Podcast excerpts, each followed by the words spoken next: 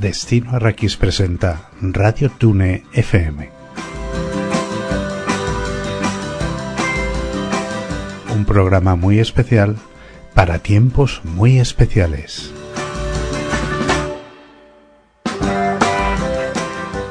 En Radio Dune FM hablaremos de cine, televisión, cómic, libros y todo tipo de cultura popular.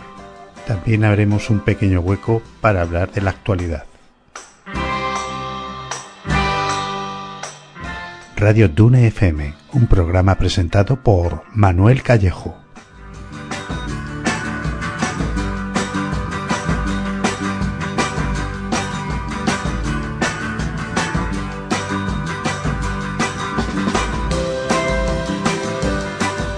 Hola amigos de Destino Arrakis, amigos de Radio Dune FM. Este va a ser un programa muy especial. Es un programa de uno de esos eh, escritores que ha marcado una época, que ha marcado un género, que es, eh, fue un punto y aparte, no muy reconocido en su época, pero posteriormente eh, con ha gozado de una gran influencia. Estamos hablando de Lovecraft, un escritor que definió el fantástico, definió lo que fue el comienzo de la ciencia ficción dio una serie de, pautas y una serie de mundos para, para la gente para que se sumergiese en ellos. Es un escritor magnífico. Por lo menos eh, ha poblado nuestros, eh, nuestras, nuestra imaginación de pesadillas, de seres extraños y sobre todo pues de una, de una grandísima eh, personalidad y de una grandísima imaginación. Para este programa pues me he rodeado aquí de una serie de de noctívagos eh, que os voy a presentar en, este momento. Noctívagos demacrados, ¿no? Siendo preciso. Tengo por aquí, pues, a Loren. ¿Qué tal, Loren? Muy buenas, chicos. Eh, ¿Es Cthulhu o es Cthulhu? Eh, para ir. Chulú. Chulú. Cthulhu. tengo por aquí también a Ángel. ¿Qué tal, Ángel? Hola, muy buenas. ¿Qué tal? También a Mario. ¿Qué tal, Mario? Para mí siempre fue Chulu. Chulu Piscinas, También tengo por aquí a Vicen, Leo Vicen. ¿Qué tal, Vicen? Hola, buenas noches, un placer saludaros. Bueno, ya sabéis que, el mismo Lovecraft decía que, la garganta humana no estaba preparada para emitir ese tipo de sonidos. Entonces, realmente cada uno puede intentar eh, llamarlo como quiera. ¿No? Yo recuerdo que también era Chulu, ha sido Cthulhu, en, fin, un montón de un montón de nombres. Un saludo a todos y buenas noches. También tenemos por aquí, por primera vez en el programa, a Boris. ¿Qué tal, Boris? Pues muchas gracias, un, placer estar aquí con vosotros. Hola, Boris. Muy bien, eh, así me gusta. Y bueno, eh, eh, espero que des al me gusta, ¿eh? Sí, sí. vale. Y bueno, Mario, ¿te, he presentado? Sí, sí. Empezamos bien. No me has dicho nada del me gusta porque sabes que, que que no lo, Pero es por pura deja. Muy bien, pues eh, vamos a vamos a hablar de, pues como os digo, de Lovecraft. Eh, para eso nos hemos reunido, un programa que ha sido eh, largamente planeado, muchas veces aplazado y es de esos programas que sabíamos que teníamos que, que hacer, que tenía que llegar, ¿no? ¿Qué ha sido para vosotros Lovecraft, no? Este escritor que que por un lado eh, ha marcado tanto el fantástico, pero por otro lado también es un, eh, eh, al día de hoy es un pelín difícil de leer, aunque a mí, vamos, me fascina, pero bueno, un, un, escritor que siempre ha estado ahí y que, y que nos ha marcado mucho, ¿no? Sobre todo en la juventud. ¿Qué, qué me contáis de él? A ver, Loren, cuéntame. ¿Qué es para ti Lovecraft? Bueno, pues yo descubrí a Lovecraft gracias a un programa de radio, concretamente a La Rosa de los Vientos, que con Juan Antonio Sebrián, un programa que, me marcó mucho ¿no? en mi época así juvenil. Sí que es verdad que Lovecraft, como bien has dicho Manuel, siempre bordeaba por ahí mi vida, era un nombre que se relacionaba en algunos videojuegos de los 90, en algunas películas, y yo más o menos sabía que era un nombre que estaba relacionado con el terror, con, temas de, monstruos de otras dimensiones, este tipo de cosas, pero nunca me acabó de, de llamar la atención, ¿no? Hasta que escuché una vez un audio relato en este programa como digo, creo que era el de Dagon, el, que hicieron, y ahí ya fue un poco ese, que ese momento que me despertó esa chispa, y desde entonces, bueno, eh, los para mí se ha convertido en un referente, porque como bien has comentado, es que hoy día... Eh, yo creo que pasa con los que hay mucha gente que no soporta, por así decirlo, su, su prosa, ¿no? O su, su, sus libros, su, su literatura, pero, eh, pero que a su vez eh, le encanta la, mitología, la cosmogonía que, creó, ¿no? Hay, yo conozco muchos muchos amigos, muchos compañeros o, gente cercana a mí, ¿no? Que no, que no les gusta cómo escribe o, la obra de Oscar, pero sin embargo son verdaderos amantes de, la cosmogonía que creó, ¿no? De los monstruos, de esta mitología que, que ha abordado el mundo del cómic, del cine, de los videojuegos. Y yo creo que hoy día está en todas partes realmente, ¿no? Eh, hasta el punto de haber tenido esas muletillas que se dicen muchas veces, ¿no? De, eh, terror lo ve, lo ve cristiano, ¿no? Ha creado su propia esencia, su propio estilo. Y para cualquier fan del fantástico en todas sus vertientes, yo creo que los crea es un referente, ¿no? Y ya digo, yo desde ese momento que Juan Antonio Sebrián y su, y su fantástico programa me, me despertó esa curiosidad, pues ha estado, siempre, ha estado siempre en mi vida, ¿no? De un modo u otro. Eh, eh, Ángel, eh, tú como amante de la ciencia ficción, ¿no? ¿Qué piensas de Lovecraft, no? es un escritor que siempre se le ha reconocido que, dejó un poco de lado, pues, la fantasía y la magia para un poco dar una visión más, mm, si no realista, más menos mística de, la fantasía, ¿no? ¿A ti qué te parece? Eh, sí, eh, bueno, yo es un poco eh, es lo que dice lo que dice Loren, ¿no? A ver, yo no soy muy muy muy muy fan de Lovecraft en el sentido de que eh, he leído poco de él, he leído cosas, pero no, no mucho. Pero es, es lo que dice Loren, ¿no? Es un es un es un autor fundacional, entonces cuando cuando te, interesas por, por, los orígenes ¿no? De, del género fantástico y de la ciencia ficción y cómo funciona, pues de una manera u otra siempre, siempre acabas llegando a él, ¿no? a, sus ideas, a, a, la mitología que, crea, a todo el movimiento literario que, se, que se forma en cierta manera alrededor de él, que es muy interesante. Y, y también pasa eso, ¿no? Que como eh, todo lo que él ha creado eh, está tan embebido ¿no? en, el fantástico moderno, de cierta manera, que cuando vas al origen, ¿no? pues eh, primero es lo que dice Lore, ¿no? que a veces se hace un poco pesado si no entras en esa manera que, tiene él de escribir. Y, las ideas son, son, interesantes, pero claro, no, no sorprenden de la misma manera eh, sorprenden cuando las pones en contexto y, y, analizas lo, que estaba intentando hacer, ¿no? Y es, es, es lo que más me interesa de, Lovecraft como autor, más que, más que sus obras en concreto, es el, el eh, lo que generó después, ¿no? Lo que lo, lo, que se, todo lo que todo lo que se crea a, partir de, de, su mitología a mí es lo que a mí en concreto otra gente puede admirarlo más, pero a mí es lo que me interesa de Lovecraft. Muy bien. ¿Y a ti, Boris? Pues eh, mira, yo llegué a, Lovecraft a través de, del juego de rol, tendría pues unos, unos 15 años o así. Y yo creo que por aquella época, de respecto al género, no había conocido tampoco demasiado. Habría leído algo de Verne, quizás algo de Poe. Y lo que me llamó la atención desde el primer momento fue la, originalidad ¿no? del, mundo que, que crea el, la, mitología de, dioses extraterrestres que, vamos, que te trascendían totalmente lo que yo había conocido, ¿no? Lo, que eran los, los pues el muy bien el eh, terror eh, el terror el terror cósmico. era, una frase que no teníamos que decir, pero oye. Eh, en algún momento habría que, habría que decirlo, sí. Habría que soltarlo. Habría que soltarlo. Y a ti, Mario, que ¿cuándo llegó los craft a, tu, a tu azarosa vida?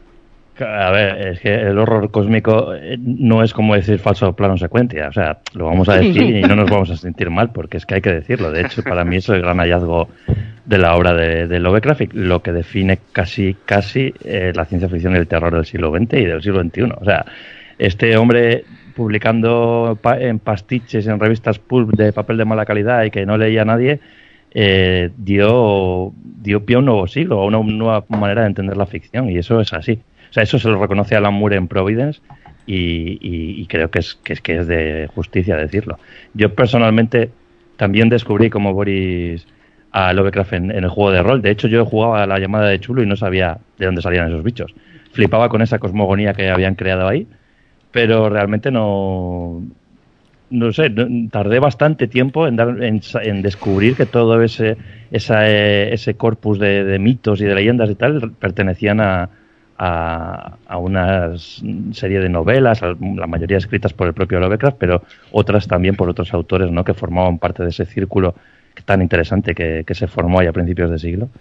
Y, y cuando llego realmente a leer a Lovecraft eh, como tal, a coger un libro que cae en mis manos y, ya descubro al autor, es precisamente Boris el que me, me pasa su, su, libro de Alianza Editorial de los mitos de Chulu, que seguro que muchos de aquí o muchos que nos están oyendo descubrieron a Lovecraft por ese libro. Es un libro que se publicó hace un huevo, que se sigue reeditando, que tenía una selección de relatos escogida por Rafael Llopis que incluía autores que habían precedido a Lovecraft y que lo habían influido, que son muy interesantes y muy importantes para entender al propio Lovecraft, el propio Lovecraft como Lord Dunsany, Ambrose Bierce o, Robert Chambers, que van a salir seguro hoy hablando del tema. Y luego también incluía a, algunos autores del círculo de Lovecraft, como Robert Bloch, por ejemplo, que habían escrito libros que formaban parte de ese corpus de mitos que son los mitos de, Chulu o de Tulu o como digamos. Entonces Boris me descubrió al propio autor con ese libro que me prestó. Me acuerdo, Boris, que me, recomendaste leer eh, La sombra sobre Eastwood, porque era uno de los relatos que incluye. Y a mí personalmente eh, no fue una buena entrada para mí. Yo sigo pensando que ese relato em, no es de los que más me gustan de Lovecraft. Luego, quizá porque es uno de los, de los que cuentan los mitos desde un punto de vista como más cerrado, ¿no? Más, más de más costumbrista, esa persona que va dando vueltas por el pueblo, tiene como menos filosofía que otros. Pero, pero bueno, luego más tarde llegó a nuestro piso de estudiantes eh, los dos volúmenes de Valdemar y esos primero los, los consiguió Boris y finalmente cuando dejamos de vivir juntos, porque Boris y yo compartíamos pisos en la universidad, eh, me los dio y se quedaron en mi casa. O sea que, estamos unidos ahí por, por el genio de Providence. Pero, pero te, los, te los dio fue de esto que, bueno, ya te los devolveré. bueno, me dijo que yo los, iba a cuidar mejor, pero, pero no quiere decir que sean míos, yo simplemente los estoy cuidando. No, quería, no quería cargarlos en el, Sí, eso, eso iba a comentar, que seguramente es, un, es el famoso vínculo del libro no devuelto, que, es, eh, que perdura a través de los años. Y, y Withen, eh, ¿qué, qué, qué, es para ti Lovecraft? ¿no? Eh, yo imagino bueno, yo antes quería... Sí. sí. No, no, simplemente pues apuntar que imagino que, que un poco como a mí también nos fascina pues el, ese universo onírico y, y, mm, terrible que creó, ¿no? ¿Qué, ya lo creo. ¿Qué es lo que te, más te impresiona de él? Mira, yo primero, ante todo, quería hablando de libros que hablabais de prestar. Se dice que los libros se regalan o se recomiendan, ¿eh? pero nunca se prestan. Esto que, vaya por delante. Cuidado que ya sabéis que esas cosas luego no vuelven. Y también quería, antes de, comentaros que es para mí Lofra, quería meteros en situación. No sé si sabéis que hoy tenemos eclipse de luna, que vamos a tener una, luna eh, roja, que hay algunos que, bueno, dicen que es luna fresa. Yo no, no, sé, no me gusta llamarla así. Prefiero que ya que tenemos entre las manos este tema tan interesante, vamos a llamarla eh, luna roja.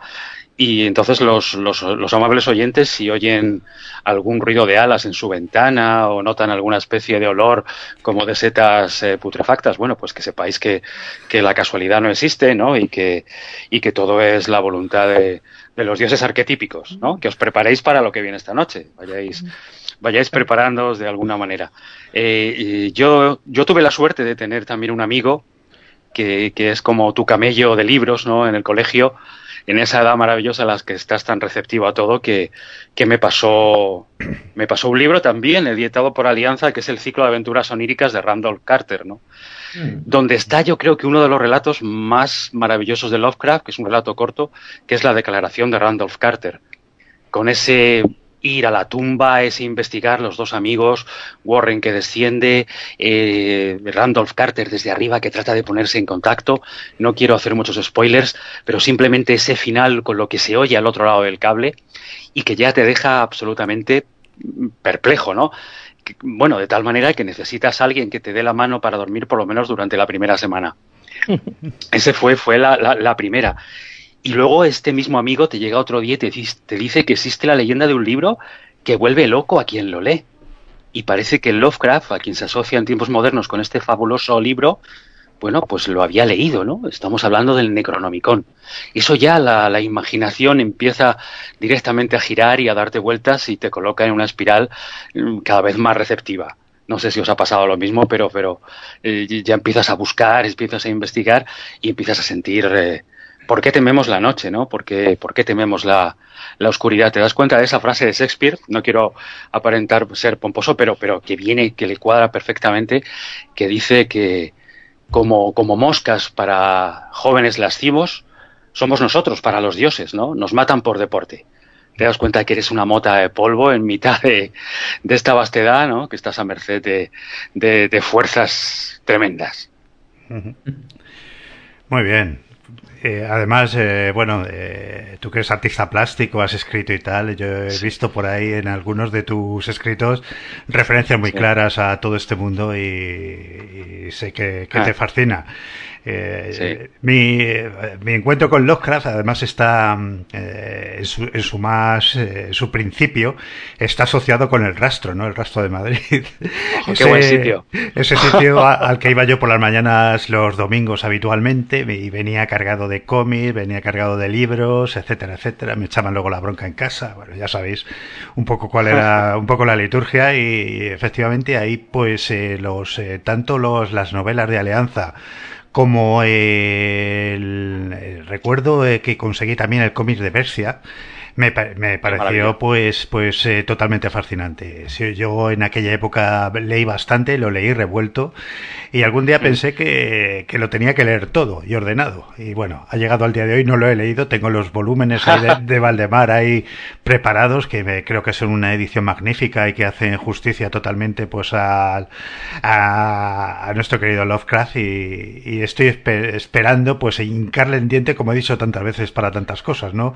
A veces las vas pues poniendo, ya tienes todo, ya lo tienes todo, todo ahí engrasado.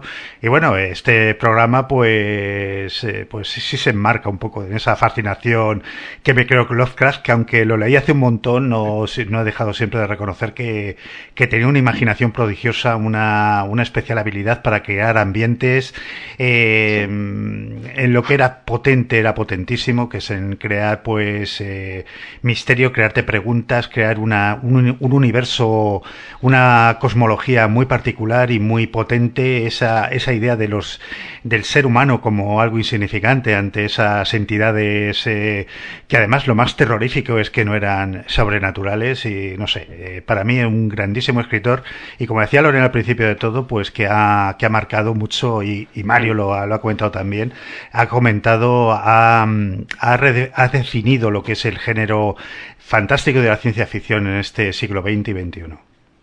Mm. Sí, mira, una cosa Incluso, que decía... Yo diría que más allá de la ciencia ficción, pero bueno. Sí. Total. Es curioso porque las adaptaciones directas son normalmente fallidas, pero sin embargo Lovecraft está en casi todo. O sea, eso ya lo hablaremos al final si hablamos de influencias, pero...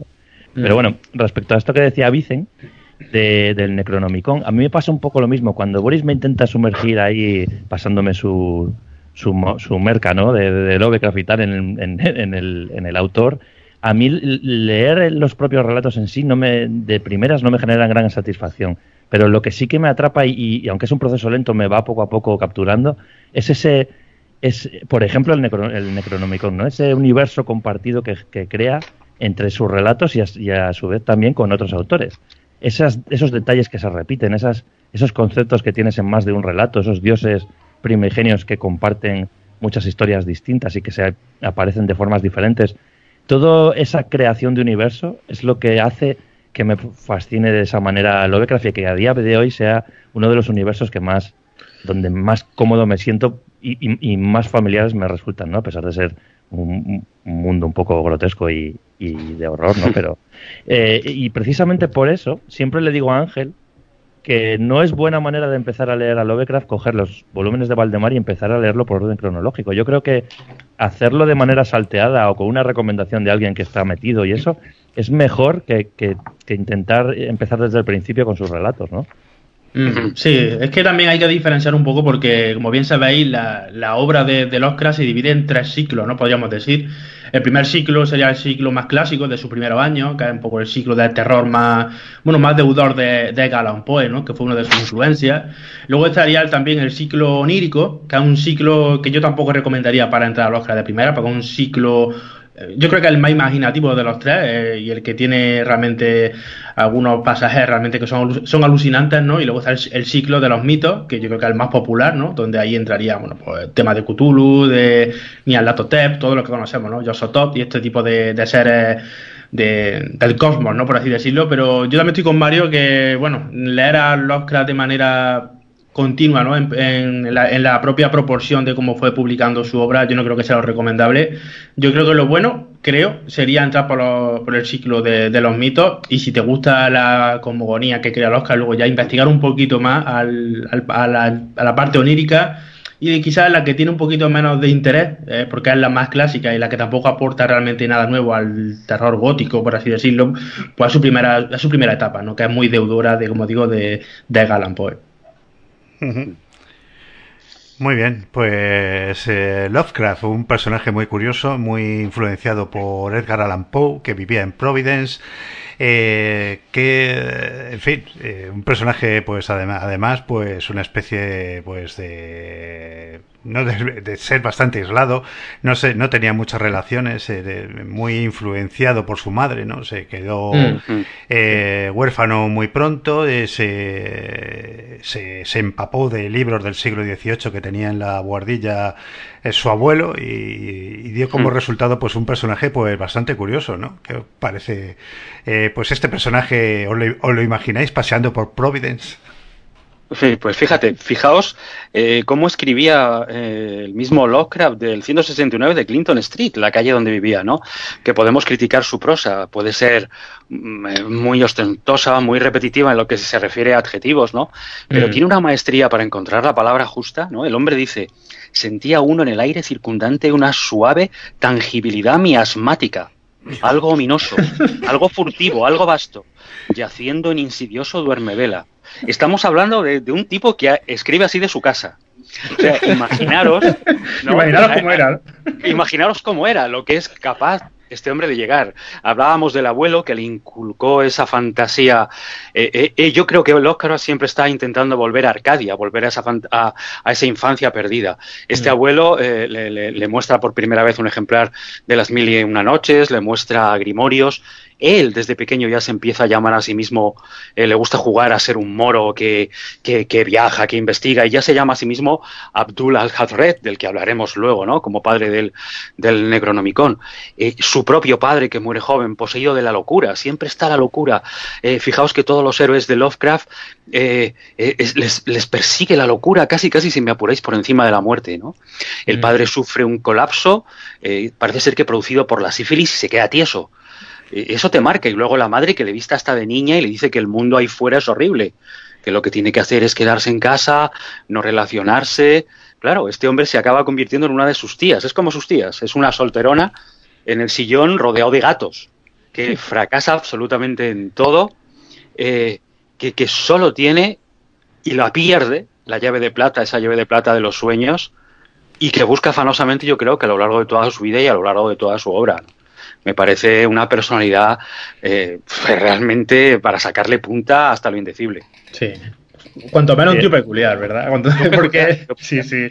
Yo creo que también eh, todo el tema de estar muy metido con la falda de su madre, eh, para bien o para mal, como bien has comentado, eh, a ellos también ya la madre le inculcaba desde pequeño, bueno, su, su descendencia británica, ¿no? Ellos siempre se consideraban por encima de la mayoría de la gente, ¿no? Incluso muchas veces le decía que no, que no saliera a jugar con los niños porque era de una, bueno, de, una estirpe superior, ¿no? Y, y luego también la, la, propia madre era bastante cruel con el propio Loscra y le llegaba a decir que era un chico feo, ¿no? Que era un chaval feo. Y el pobre, el pobre, el pobre hombre. Cruel o sincera. O no, bueno, bueno, sincera, pero es que si, si, tu madre te dice que era feo, es que tiene que ser más, más, feo que un pie, de verdad, ¿eh? claro, pero se lo, se lo, decía para, para retenerle a su lado, para que no fuera con los niños, ¿no? Eso lo cual era una crueldad, pero también hay madres como la de Bruto, que Bruto es feo también, también le llamaban, en, la antigua Roma era muy común. Bruto, eres feo.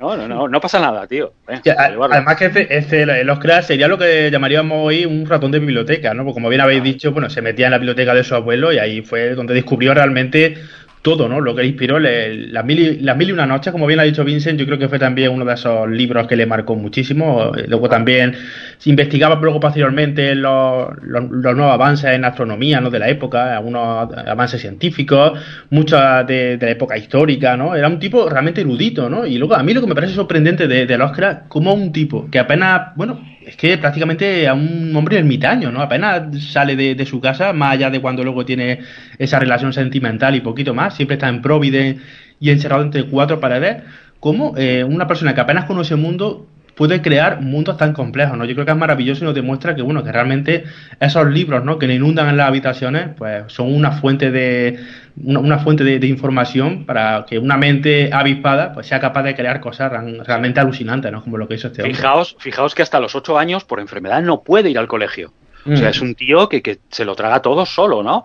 Y realmente tan avispado como dices en, en ciertas materias, pero luego fracasa en los estudios. Sí. Como tantos, como tantos genios, ¿no? Realmente es, es, es un buscador, absolutamente. Es un buscador mm. solitario. Es como sus personajes, es un reflejo de sus personajes. Hablamos de que tiene una vida muy introspectiva y es verdad, pero hay parte, hay una parte de su vida cuando puede vivir, entre comillas, una aventura que es cuando se va a vivir a Nueva York con esa chica con la que se casa, que supuestamente se habla a veces de que era la viva imagen de su madre, ¿no? Esto también es un poco inquietante. Pues y allí en, el propio Red Hook, en, en, el barrio en el que está en Nueva York, sale horrorizado, ¿no? De, de, lo que está viendo ahí, de, esa, esa ciudad multicultural que a él le genera multifobias y, bueno. una de las, de las fobias más, más conocidas y más y más repetidas y que, era así, por lo menos sobre todo al principio de, de Lovecraft, es su, su exacerbado racismo por todo aquel que no fuera un anglosajón blanco de, de, clase de clase alta casi, ¿no? Era, era racista, pero se puede decir que era multifóbico porque él le tenía asco o miedo a casi todo. Y ya que nos hemos puesto a recitar, hay un poema que no podemos pasar el programa sin, sin decir. Me dejas, ¿no, Manuel? Sí, hombre, sí. luego, lo, luego, lo, corto y ya está. Dice así.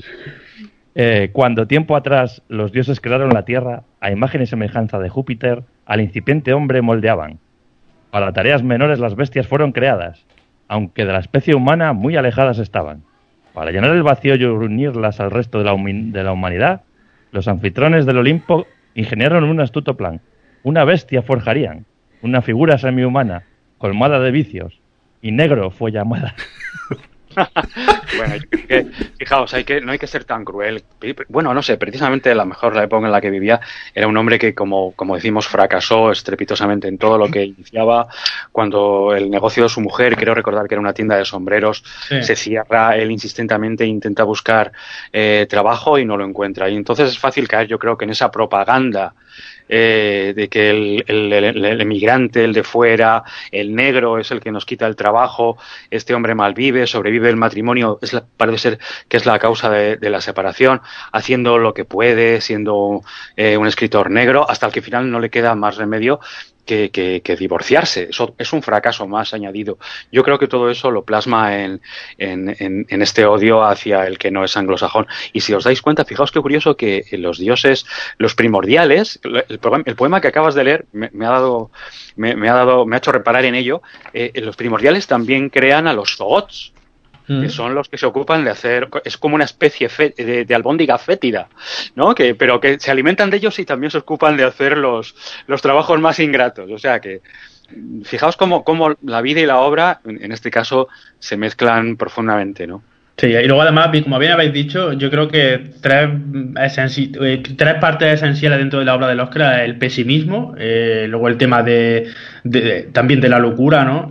Y luego también, eh, bueno, lo que estamos comentando, que realmente, eh, aunque Oscar era muy bueno creando lo que era un mundo imaginario, lo que era mitología, mm, realmente sus personajes en su, en su historia son realmente, bueno, el motor por el que te cuenta algo mucho más complejo, pero bueno, son simples seres insignificantes, ¿no? Por lo que sabemos la historia, pero nunca un, un escritor que se que destaque principalmente por la buena creación de personajes, ¿no? Son el mero arquetipo para contarte algo más y yo creo que realmente Oscar, eh, creo que donde realmente destaca en la atmósfera, ¿no? Eh, cómo crea esas ambientaciones, cómo te va llevando a esa a compartir esa locura con el personaje, pero luego no, a un tipo que, que, te cree, bueno, un arquetipo de personaje con lo que tú puedas empatizar, ¿no? Eh, yo creo que empatizas más con el miedo, ¿no? O con la sensación de, de locura que, que, bordea siempre su, su pequeña historia, ¿no? Es que yo creo que ese, ese factor es muy, es muy importante en, en, Lovecraft eh, y, en, la repercusión que tuvo después, ¿no?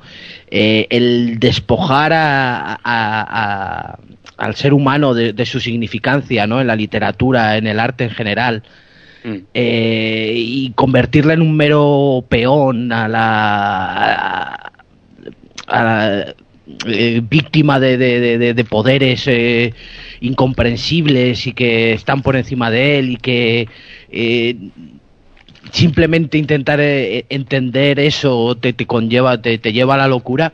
Es muy definitorio de todo el siglo XX, ¿no? O sea, de, del cómo tomamos conciencia de, lo poco como seres individuales que, importamos, ¿no? Claro. Entonces, yo creo que eso, eso, eso resuena muchísimo, es que al menos para mí es casi el zeitgeist del siglo XX. O sea, eh, estamos hablando de un escritor menor que trata temas enormes, o sea, más grandes que la vida. Es, Total, de que está, está lidiando con el inconsciente. Él decía que el siglo XVIII y el siglo XX eran realmente los únicos que le interesaban, ¿no? Mm. Eh, abominaba, curiosamente, de lo victoriano, pero fijaos qué clase de héroes, ¿no? Que frente al peligro y a la adversidad, pues lejos de, enfrentarse, de enfrentarse a puñetazo limpio, eh, pues se desmayan como si fuera un pisa verde decimonónico. Pues son ni más ni menos que los protagonistas de la mayor parte de los relatos de este hombre. Probablemente de manera inconsciente como modelo de, sí mismo, ¿no? Se tomó de sus personajes. La debilidad, incluso la timoratez. Es que son rasgos comunes de la mayoría de todos estos ratones de biblioteca que son sus personajes, ¿no? Masculinos, porque si hablamos de femeninos, eh, que apenas aparecen y cuando aparecen son eh, las, las, servidoras directamente del mal, ¿no? Las, las siervas de, de Chulu, de De hecho, sus relatos siempre están contados en primera persona, ¿no? Es una, característica. Mm. Y, tal y como describe esos terrores y, esos ascos, esas repugnancias, ¿no? todas esas, esas sensaciones negativas que describe él, parece que estuviera hablando de sí mismo, ¿no? Porque, porque el mundo en general le genera esa repulsa y ese miedo, y, y por eso hablábamos de su racismo. Por eso era un racista eh, pero sin ninguna excusa. ¿no? Eh, en el caso de Lovecraft era un racista puro y duro, porque todo lo que no fuera algo similar a, lo que él entendía que era válido, le daba auténtico pánico. ¿no? Eh, por ejemplo, cuando vive en Nueva York, habla de los hispanos, que normalmente es bastante recurrente, como habla de, del chicano americano en, el tema de cultismo y en sus relatos. Y, y ahí es donde vive esas vivencias, en esos barrios de, de, puertorriqueños y tal que le dan en auténtico, auténtico pánico. Que, es que era, es difícil leer alguna carta, algún alguna biografía de Lovecraft en la que no se hable de, o sea, se hable de algo que no le diera miedo, ¿no? Era como una persona muy... sí, bueno, él, era, vivía en una ciudad pequeña, Providence. yo creo que también a él le, aterrorizaba eh, todo, todo lo distinto, ¿no? Para él la sociedad perfecta probablemente era una, una sociedad mucho más homogénea eh, irse a Nueva York, eh, para él tiene que ser algo caótico, algo pues eh, desorganizado, ¿no? Y por otro lado, ver también pues eh, esa multitud de razas tenía que ser algo terrorífico para alguien de una, pues eso, de un provinciano como él, ¿no? Y, y bueno, estamos hablando además de, de finales de, del siglo XIX, o sea, no podemos, tampoco se puede contextualizar al, al siglo XX, a lo, a lo, que conocemos ahora mismo, ¿no? no, no es, en fin. Son, son hombres que son hijos de su época, por así decirlo. Claro, otra, otra de, las características de su obra, aparte de, todo eso, también es la descomposición del individuo, ¿no? Esa, esa degradación, esa... Eh, lo tenemos en el color que surgió del espacio, como, como el ser, eh, Como, como el ser humano al final pues se va, se va descomponiendo, ¿no? Y es, eh, la verdad es que tiene unos, tiene unos, unos puntos, unos tics muy curiosos. Sí, por, no, Un, tema más de, de, su propia figura. Eh, que es interesante y, más o menos ha salido. Es verdad que Lovecraft era una persona que estaba muy al día de los avances eh, científicos de la época y los hallazgos, ¿no? De descubrimientos de todo tipo, que, era una época además tremenda en ese sentido. Eh, que además eh, yo también me gustaría saber este hombre cómo tenía acceso a toda esa información, porque en aquellos tiempos no había internet ni, ni era fácil, ¿no? Estar al día de todas estas cosas. Scientific American. Pues Lovecraft eh, es un personaje de Nueva Inglaterra, el- la zona de Estados Unidos, el, el estado de los puritanos, que le define ¿no? como tal. Y luego también es la zona de, de Estados Unidos donde está el MIT, donde está Harvard, eh, qui- quizá una de las zonas tecnológicas y científicamente más avanzadas del, del mundo, de la historia de la humanidad.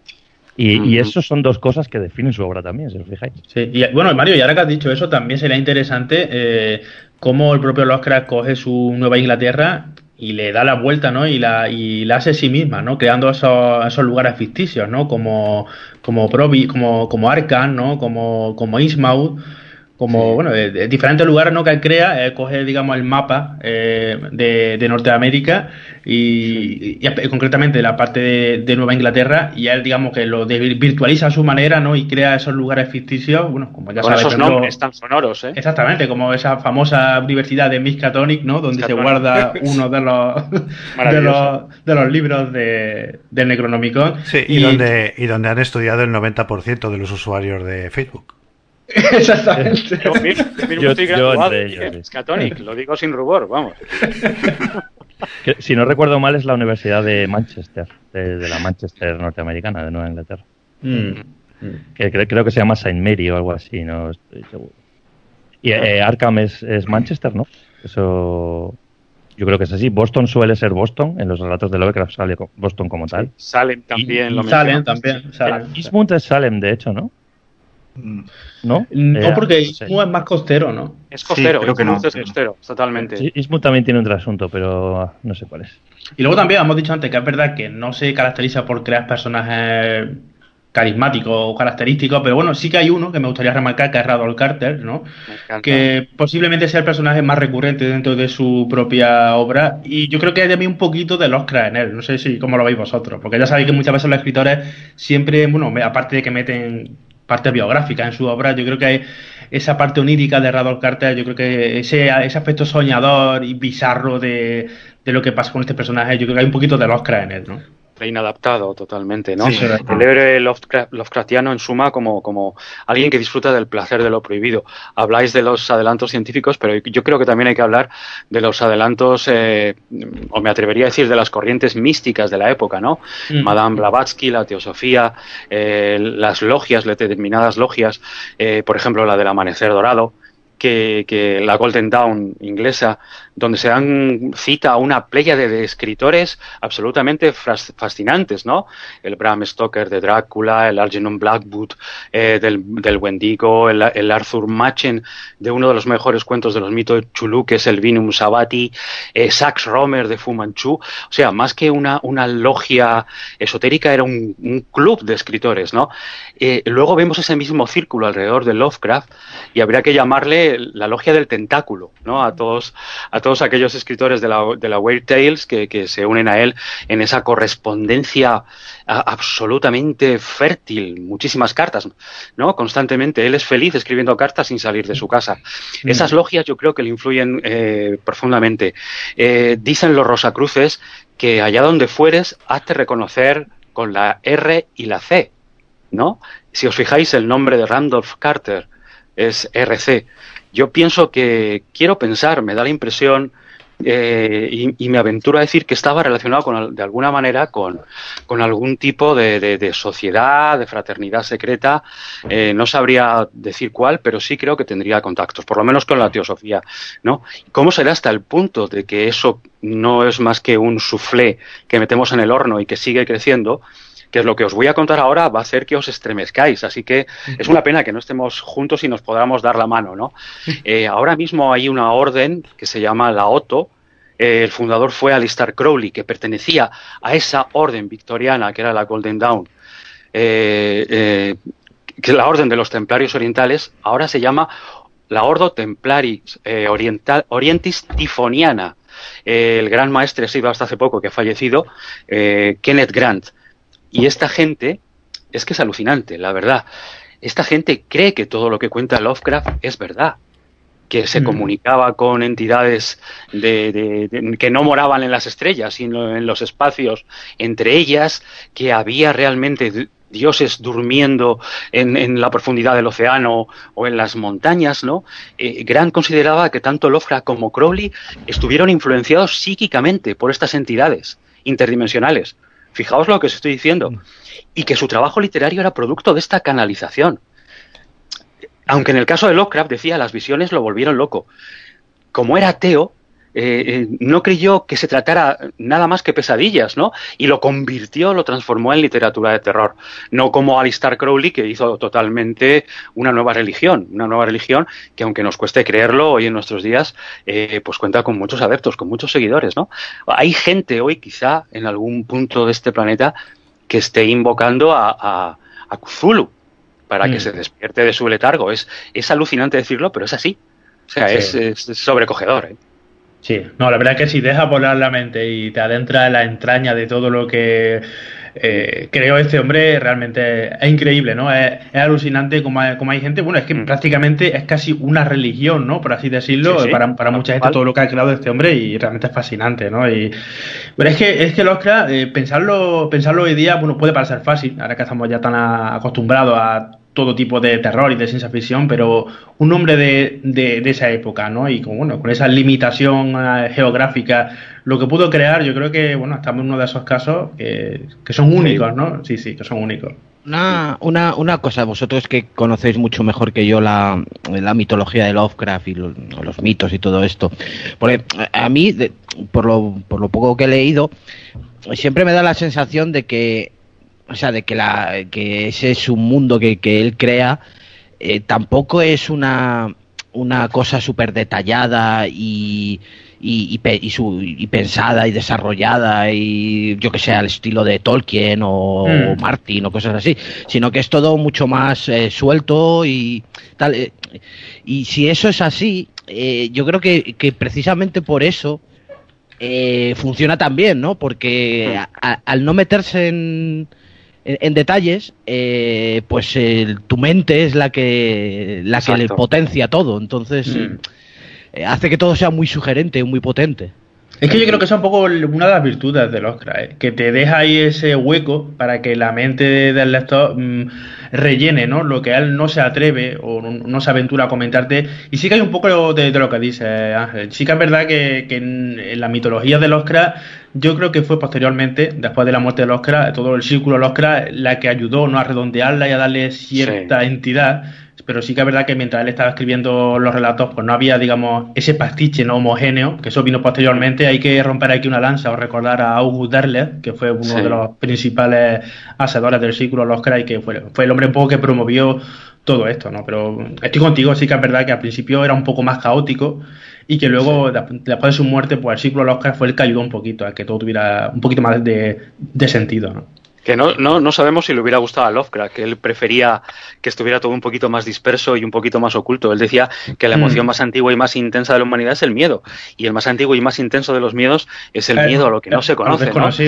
Exactamente, precisamente por eso sus descripciones son vagas. Siempre todas estas entidades las describe eh, eh, rápidamente. En los ambientes, como bien decíais antes, se explaya mucho más, pero las entidades las describe de una pasadita, ¿no? y sin embargo, la imaginación, fijaos dónde os lleva hace, hace el resto, ¿no? Es, es, algo tremendo. De todas maneras, esta, esta cosmogonía eh, tiene mucho que ver, y volvemos a ese saber que no sabemos de dónde, de dónde viene, si era inconsciente o de dónde, tiene mucho que ver con, con, con, con lo que se cuenta en las tablillas de, de arcilla eh, sumerias y acadias. Los dioses se parecen mucho, ¿no? Cambian a lo mejor su, su fisonomía, pero, pero los Anunnaki, Enki, en fin, todo ese tipo, Inanna, todo este tipo de, dioses tiene un paralelismo eh, que te puede llegar a, sorprender, ¿no? Te puede llegar a asustar, realmente. Sí, también se dice que bueno que, que la verdad esa idea de esos dioses eh, la sacó de Dunsani, ¿no? Sí, mm, Lord Dunsani, sí. Sí, pero Dunsani era más bien eh, un seguidor de esa mitología céltica, de libros como el Maboñillón o Cuentos de un soñador, ¿no? Que es, es, precioso.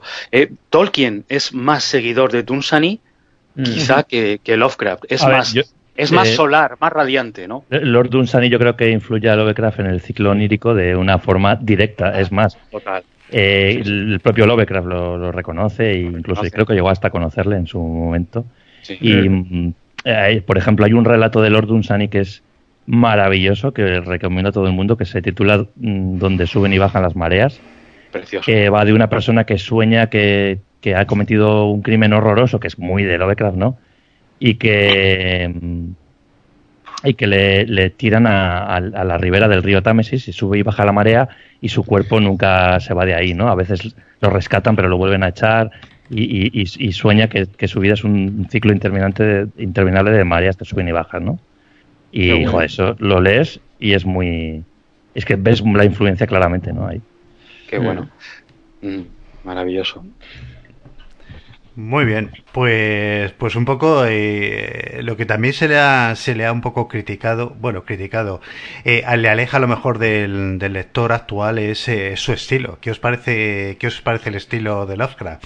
Tal vez un poco recargado y un poco, pues, con los diálogos no muy, no eran a lo mejor tampoco su fuerte, ¿no? Hombre, eh, la verdad es que Lovecraft, como buen escritor, si nos ponemos a lo mejor a decir que era un buen escritor, no era. Pero yo creo que su virtud no estaba ahí. Yo creo que su virtud, como estamos comentando, era en cómo te llegaba a transmitir, no lo que te quería contar. Y eso tampoco es fácil, ¿no? Y hay que, hay, que remarcarlo, ¿no? Era muy bueno creando esa atmósfera. Pero sí que su prosa, bueno, eh, como antes ha dicho Mario, utilizaba mucho la tercera persona, pero a veces también metía la primera persona. Hacía unos pastiches realmente abstractos, ¿no? Y no era un, no tenía, digamos, una prosa muy depurada, muy, muy suya pero aún así, con todo, bueno, con esos pequeños defectos. Muy, muy, suya sí que era, sí. Bueno, era, era, suya, pero, era suya, pero tampoco nunca llegó a tener, porque depende, depende del rato que lea, te, te sale por pertenecer o te vuelve a, a un Así que nunca tenía una, una, esencia clara, ¿no? En sí mismo. Pero más allá de eso, yo creo que el mérito está en cómo te creaba esa angustia, ¿no? Ese, ese terror y cómo te, te sumergía en esa historia que yo creo que eso también, al fin y al cabo, es lo que te, demuestra que era un buen escritor, ¿no? Ya no solo tener que tener una prosa rica, compleja, también utilizaba mucho los, adjetivos, a veces de manera muy, muy excesiva, ¿no? Y eso lo hacía un poco repetitivo, también, a verdad, como era un poco recargado. Y bueno, eh, hay mucha gente que, bueno, como pasa con Tolkien, ¿no? Que también sabes que hay mucha gente que no le gusta esa densidad, ¿no? De cuando hay mucha gente que, bueno, que hay diversos escritores que su prosa pues no te entra y Oscar pues era un poco eso, ¿no? Yo creo que no podemos decir que estamos ante un escritor puramente bueno, ¿no? Bueno, yo creo que hay que diferenciarle claramente de un, de un escritor eh, naturalista o racionalista, ¿no? Claro. Es, un autor de, fantasía. A Lovecraft hay que leerle, eh, a ser posible, en una tarde de lluvia, ¿no? Y con una buena copa, viendo cómo llueve a través de los cristales. Realmente, ¿no? Para el naturalismo, pues no tenemos más que asomarnos a la ventana del patio y ver a la vecina del tercero que, que está atendiendo la ropa. Quiero decir que, bueno, dentro de esa prosa que podía ser un poco rimbombante y que tamborileaba mucho en la cabeza, era era, capaz de conseguir efectos eh, eh, sonoros, de ritmo sobre todo, realmente considerables. ¿no? A, mí, a mí, bueno, no sé las traducciones, que me gusta me gusta ver las, traducciones que se han hecho y comparar. Ha habido algunas que son buenas. Lo que ha hecho ahora Valdemar está muy bien. Mm. Eh, lo que hizo Jopis en su momento como introductor de la obra de Lovecraft en España, eh, como, prologuista y estudioso, me parece también fascinante. ¿no? Yo creo que hay que dar una oportunidad y tener, y tener un poquito de paciencia. ¿no? Y, se, desenvuelve muy bien en los relatos cortos. En los relatos cortos es, es estupendo. y eso es, eso es complicado, es difícil. ¿eh? Sí, sí. Respecto a su prosa, digamos que es un poco lo que mm, estábamos ahora mencionando. Si os fijáis, es un autor mm, que, por ejemplo, Borges eh, escribe un relato mm, casi imitándolo o algo así. Sí, le admiraba mucho, sí. Eh, exactamente, aunque cuando hablaba de él hablaba con cierta sonrisa ladeada, ¿no? No, no, como que no lo admitía, que era una especie de, placer culpable para él. Sí, exacto, que le encantaba, ¿no? También tenemos un ejemplo aquí en España, un poeta que se llamaba Cirlot, que era absolutamente un devoto de, de, la obra de, Lovecraft, ¿no? Algo fascinante. Y sigue, perdona que te he interrumpido. Sí, sí, no, nada, eh, básicamente eso, que realmente la gran literatura nunca le ha reconocido en ese sentido. Y sí que es verdad que lees algunos críticos que hablan de que esa manera de utilizar eh, adjetivos encadenados y esa, esa forma de relamerse eh, eh, digamos que intentando describir eh, emociones que se solapan unas con otras, ¿no? Es una manera de escribir como muy particular, que a veces incluso roza lo, como lo ridículo. hay quien dice que eso estaba forzado y tal, no sé hasta qué punto. Yo, lo cierto es que en ese sentido nunca se le ha valorado mucho. Lo que, lo que sí que es indiscutible es el, es el, digamos, el concepto que introduce. El pozo. Mm. Eso es. Sí. Sí, hombre, porque lo que no hemos comentado así de forma explícita, pero sí que hay que decir es que durante toda su vida Lovecraft fue un escritor pulp, ¿no? Eh, empezó a escribir en, eh, creo que era en Weird Tales, ¿no? Sí, eh, salvo un, un, relato que escribió para Amazing Stories, pero estoy escribiendo, creo que le pagaban 5 dólares por, 5 o 15 dólares por relato y así estuvo sobreviviendo, ¿no? Porque también era una persona muy altiva, tampoco tampoco eh, exigía eh, se, rebajaba a exigir a exigir que le pagasen más y bueno y, en esa en esa en esa esa publicación pulp donde también escribieron eh, se iniciaron personas como Ray Bradbury y yo qué sé todos los Ray Burroughs todos los estos escritores pulp pues eh, eh, ahí discurrió toda su vida literaria, ¿no? Que luego haya saltado de ahí, se le considera un gran, un gran escritor, pues eh, nos tiene que, pues tenemos que pensar que eso, que, que, esa escritura pulp fue la cantera de grandísimos escritores, pero que en la época pues era, pues, digamos, la publicación más, más barata, más básica, ¿no? Más, los escritores que escribían ahí no se les consideraba prácticamente ni escritores, ¿no? Claro, ese es el problema. Ese es el problema, pero movía una cantidad de lectores infinita, como el manga hoy en día, ¿no? Y dentro del manga hay, pues hay buenísimos, buenísimos autores. Incluso, aparte de, como bien comentabas, que, que había sido escritor, pero también fue corrector de estilo. Corrigió a muchos de sus compañeros sus relatos e incluso fue un negro literario. Escribía mm. para otros. El caso más famoso es el de Houdini, en el que escribe un, un, texto a la mayor gloria de, de Houdini, que es, que es fascinante, que es encerrado con los faraones, ¿no? que narra la historia de Houdini que se queda una noche en el interior de la Gran Pirámide. Bueno, pues ese, ese, ese, cuento está escrito por Lovecraft y es realmente fascinante. Y le dio una notoriedad al, al, famoso mago y escapista pues tremenda en su época. Sí, y luego también hay que remarcar bueno, la, estrecha relación de amistad, al menos epistolar que tuvo con Robert Howard, ¿no? Allí en, sí. ¿no? El padre del papá de Conan, con el que tuvo muy buena relación. Tanto era así que incluso se intercambiaban algunos personajes ¿no? de, diferentes historietas. No es, no es raro ver algún personaje de la mitología de Oscar en algún relato de, Conan. Y era muy interesante, de hecho le, afectó mucho, bueno, era, es como estamos comentando, ¿no? Era, bueno, eran escritores un poco mercenarios en, en aquella época, no, no, no estaban bien vistos pero, pero sí que hay que remarcar ¿no? esa, esa relación epistolar que tuvo con Robert e. Howard, que cuenta sus cartas más personales, que bueno, llegó a ser uno de sus mejores amigos incluso realmente nunca se vieron ¿no? en persona, pero siempre tenían una relación por carta que, bueno, que en aquella época tenía que ser algo. Hoy día, eh, encontrar esas cartas y, leerlas sería un verdadero disfrute para cualquier fan, ¿verdad? Sí, fijaos qué tipo que mientras que uno era anglófilo, como era Locke, el otro era partidario de Irlanda, ¿no? Y mm. aún así se llevaban bien. Luego no, había tampoco esa disparidad clasista. Eh, eh, se admiraban muchísimo también otro inadaptado, Robert Howard. Otro, otro. Otro inadaptado que a los 33 años se pega un tiro porque muere la madre. Mm. Y creador también de, esos mundos, ese continente ibóreo fascinante que entronca directamente con, con, los mundos de, de, Lovecraft. Pero había muchos más. Robert Bloch, Derlet, que ya le hemos mencionado, el Clark Aston Smith también era otra amistad maravillosa. Y lo curioso de todos estos autores que contribuyen al desarrollo de los mitos con sus historias eran pues los apodos que tenían cada uno que, que, era muy divertido ver cómo se llamaban, ¿no? Eh, Robert Howard era Bob Dos Pistolas, ¿no? Clark Aston Smith era Clark Aston, que suena como una especie de sacerdote egipcio, ¿no? Frank Belknap Lop era Belknapius, como una especie de mago isabelino. En fin, quiero decir que, que debía ser, lo que decíamos antes, la logia del tentáculo, debía ser unos personajes eh, más que curiosos. Eh, y fijaos que solo era mediante epístolas, ¿no? Lo que hubiera sido ahora, ¿no? Eh, seguramente mm. habrían acabado haciendo podcast. Estoy seguro. seguro, seguro. en un foro por ahí perdido de internet. Total, en un foro perdido hubieran, noches como esta, hubieran estado hablando hasta las tantas, ¿sí? sí, mira, respecto a, mm, a Robert, estoy ahora es que eh, Boris no, le está funcionando el Skype y me estoy enterando a medias de los que habláis. Eh, pero hablando de Robert Howard, hay que mencionar que, el horror cósmico está presente en muchos relatos de, del propio Conan. Esto es algo que, que, no es muy popular porque la versión más famosa del personaje es la de las pelis y la, y la de los cómics, que es verdad que en las películas y en los cómics siempre ves a veces dioses primigenios y cultos y tal, sí que aparecen, pero si lees los libros, hay veces que incluso el estilo se parece e incluso hay frases del propio Howard que, que inventan a, estos poderes del mm. universo, ¿no? Como esa sensación de, de, neutralidad del enemigo que, que, no siente ningún tipo de emoción respecto a ti.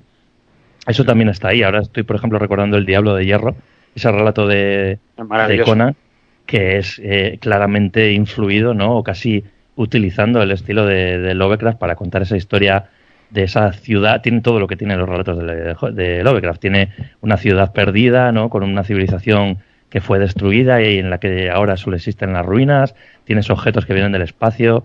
Eh, es un poco todo lo que hay en la cosmogonía de los mitos de Tulu, ¿no? De Chulu.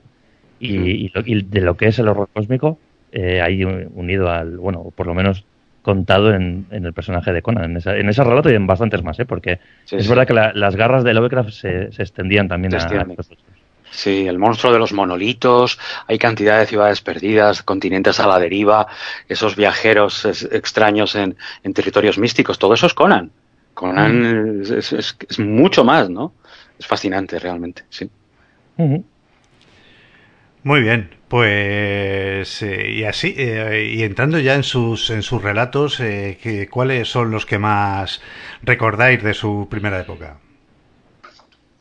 Hombre, mira, yo ya que estamos, cuando siempre le digo a Ángel que, no me parece acertado introducirte en Lovecraft empezando por, por sus primeros relatos que son más, como decía Loren, la época gótica, ¿no? Que, que recuerda más a Poe. Yo concretamente siempre recuerdo el, relato de la bestia de la cueva, que es una especie de trasunto o de, o de darle la vuelta a los crímenes de la calle Morgue. En, los crímenes de la calle Morgue, eh, al final el asesino, si no recuerdo mal, era un, mono del circo, ¿no? O, del zoo, una criatura. Sí, sí, bueno. Un oracular, ¿no? Eso es. Y en este caso el relato es igual, pero al contrario, ¿no? Parece que hay una bestia que está matando gente y luego resulta que era un ser humano.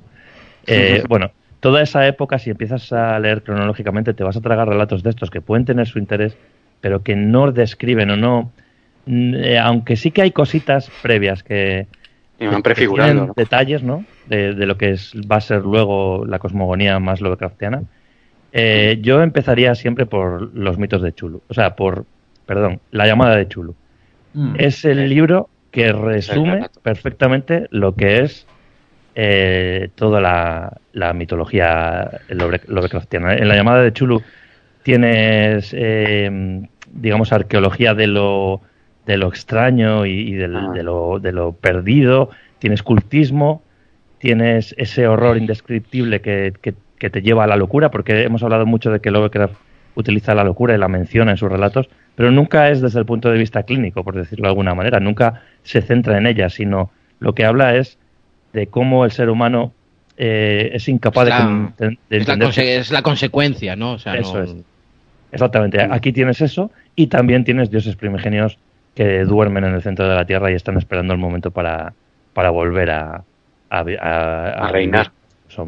Entonces, la llamada de Tulo es un libro que tiene una introducción que me parece eh, obra maestra. O sea, realmente el primer párrafo de ese relato eh, si no te gusta eso, si ahí no entras, pues quizás no sea Lovecraft tu, tu autor, ¿no? A lo mejor es una buena piedra de toque para no seguir.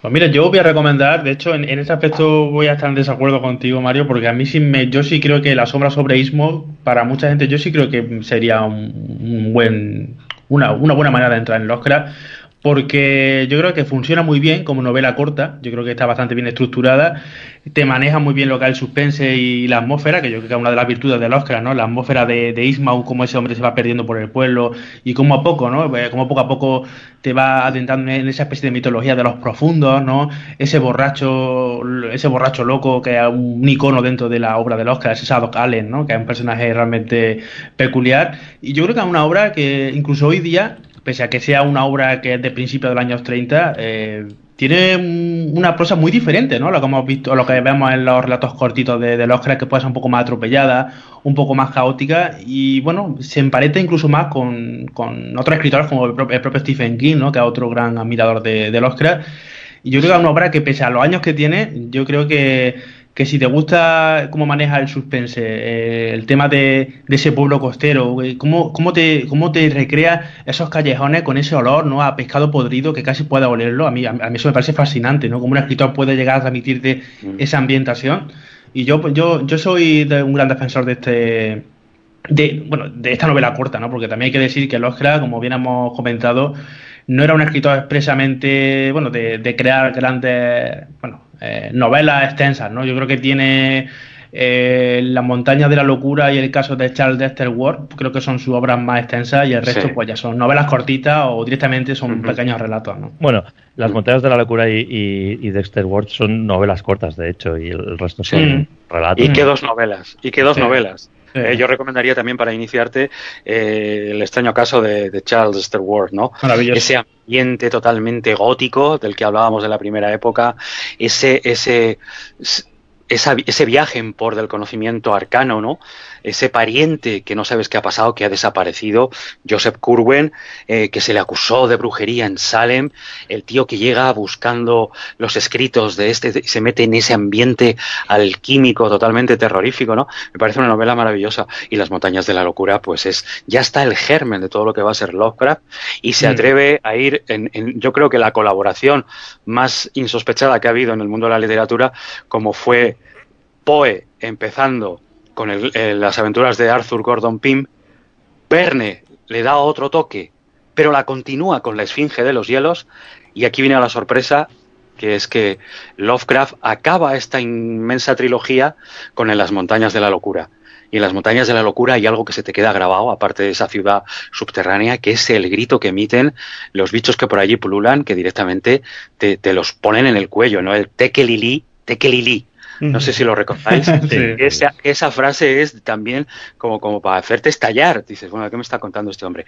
Eh, eh, llevar esa vuelta de tuerca, ¿no? Que Verne, Julio Verne, de alguna manera trae la historia a su terreno, a ese, a ese buscar científico. Y Lovecraft te la pega otra vez, ¿no? Me parece que esas, esas dos novelas cortas son maravillosas de la primera época. Son geniales. Sí, bueno, realmente las montañas de la locura es también un buen compendio de un, poco todo lo que le gusta tocar a este hombre y es una buena prueba de lo que hablábamos antes, de que él estaba muy al día de los avances científicos y en aquella época lo de la exploración de la Antártida pues era era eh, bueno que estaba a la orden del día no eh, si os fijáis hemos estado hablando de esa primera época gótica pero es muy curioso un par de relatos de la, de la primera época de, de Lovecraft que, que, los hay que están chulos como la tumba o el alquimista eh, pero mm. son completamente eh, góticos, relatos en los que utiliza seres sobrenaturales al estilo más tradicional, ¿no?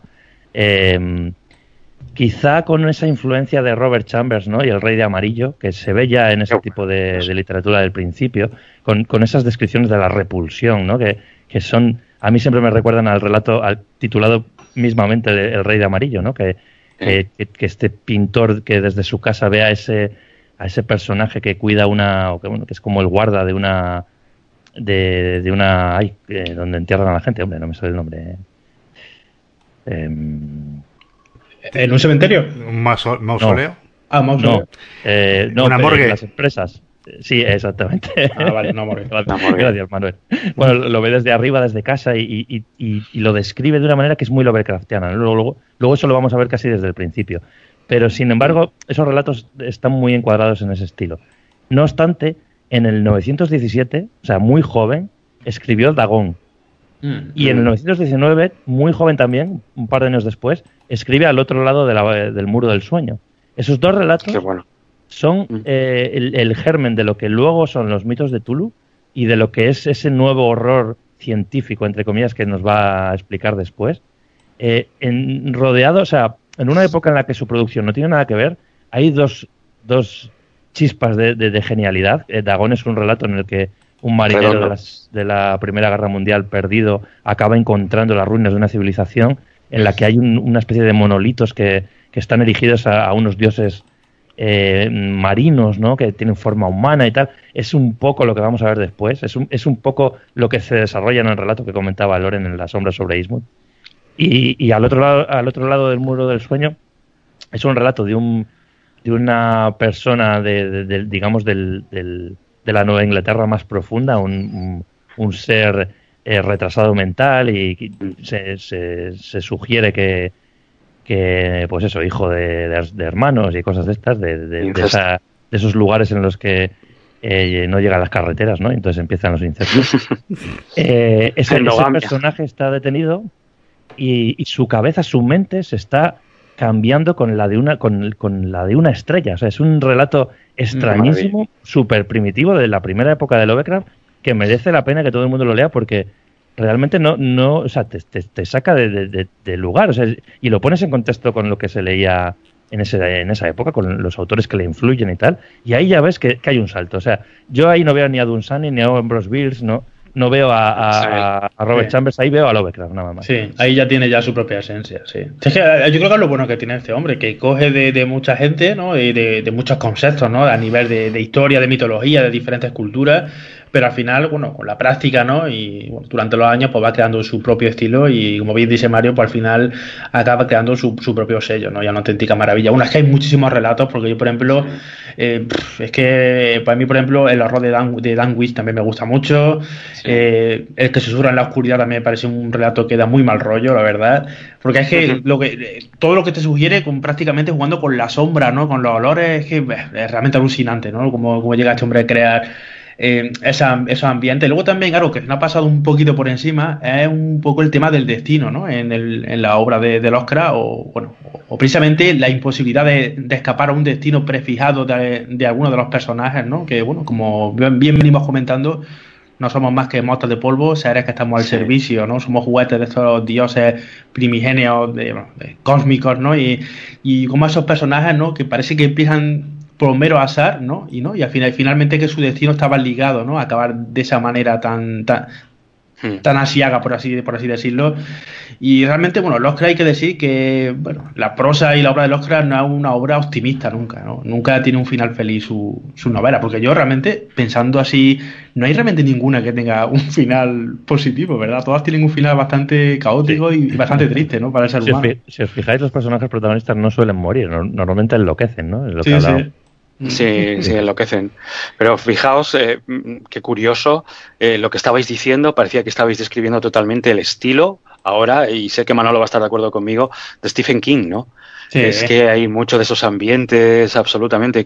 ¿Cómo le admira? ¿Cómo se nota? Creo que, que, que, se ha atrevido incluso a, citar en varias partes de su obra a Subnigurat, a una deidad del panteón de. Bueno, de, hecho, Vincent, el propio personaje de Pennywise, It, hay mucho del, ambiente Lovecraft ahí, ¿no? Eso es. que, es que Pennywise dicen que es Nayarlototep, un dios del mm. panteón, que el, dios cambiante, el dios de las mil caras.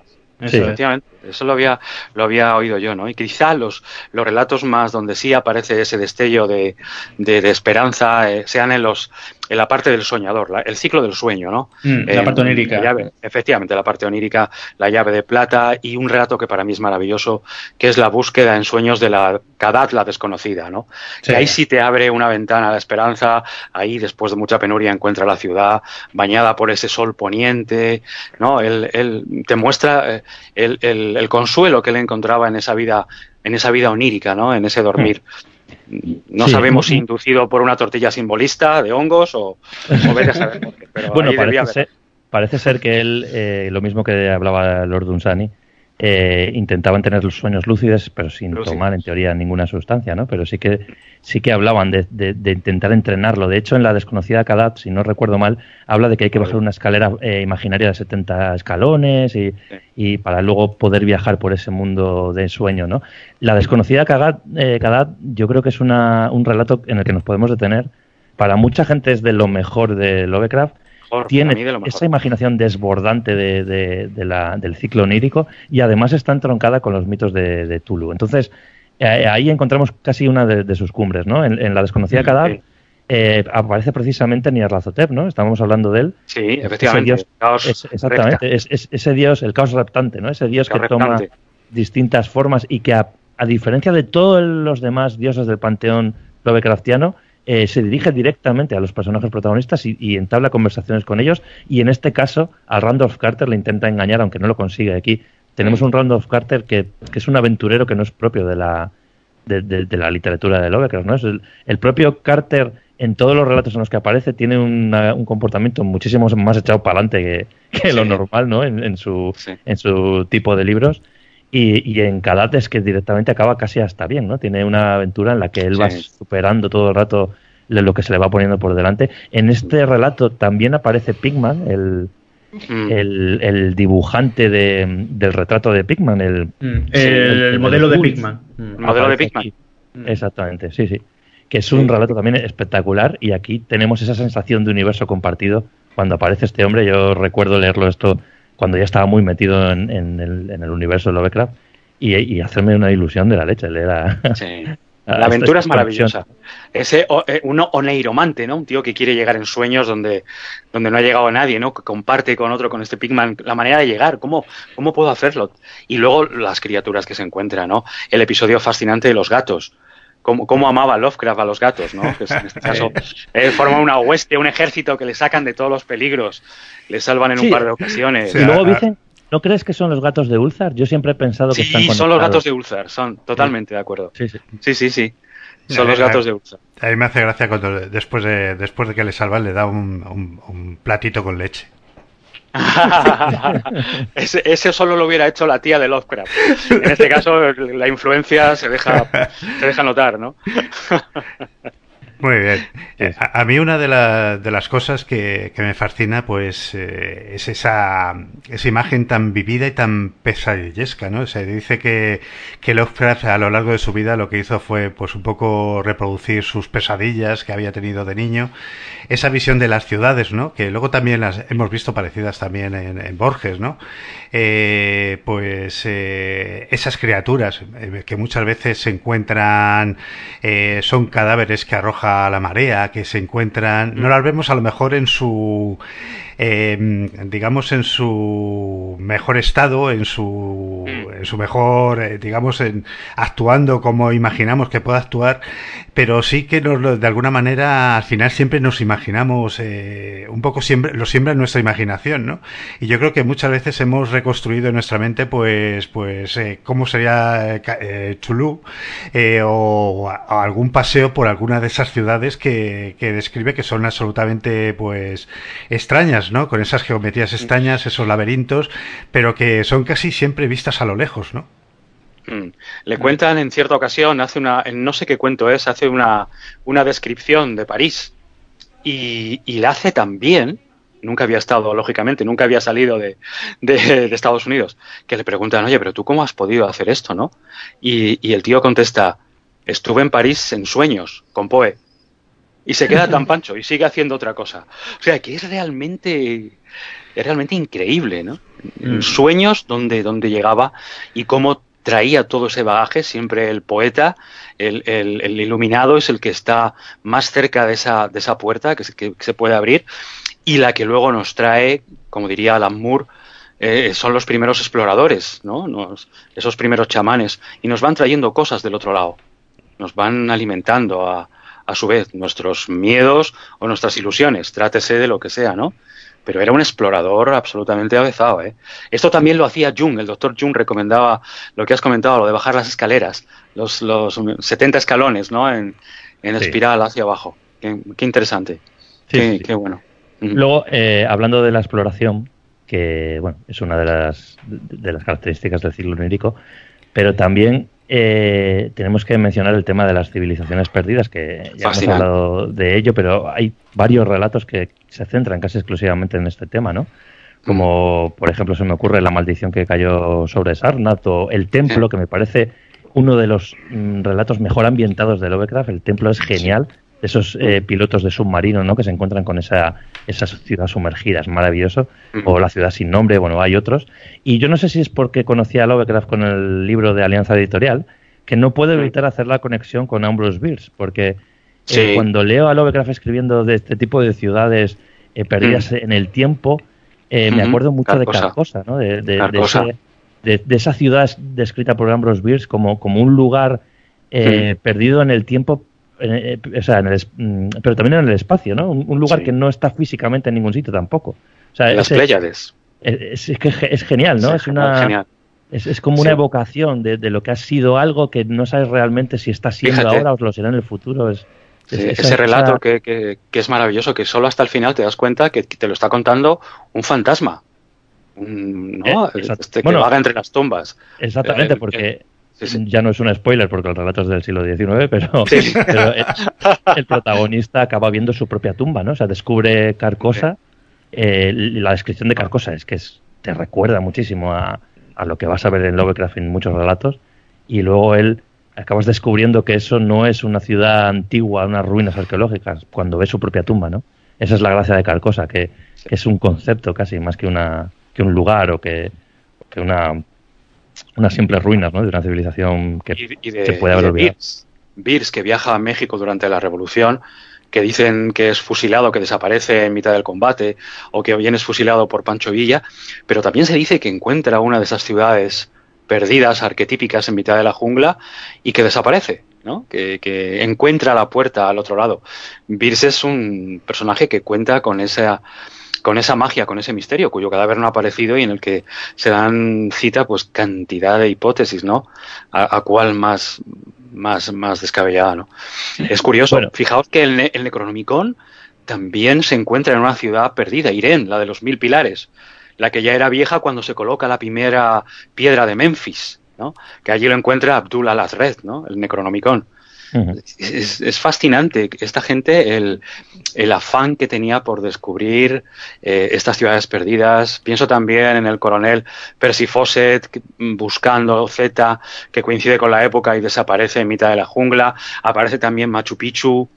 Es una época de descubrimientos eh, en este mundo y en el otro.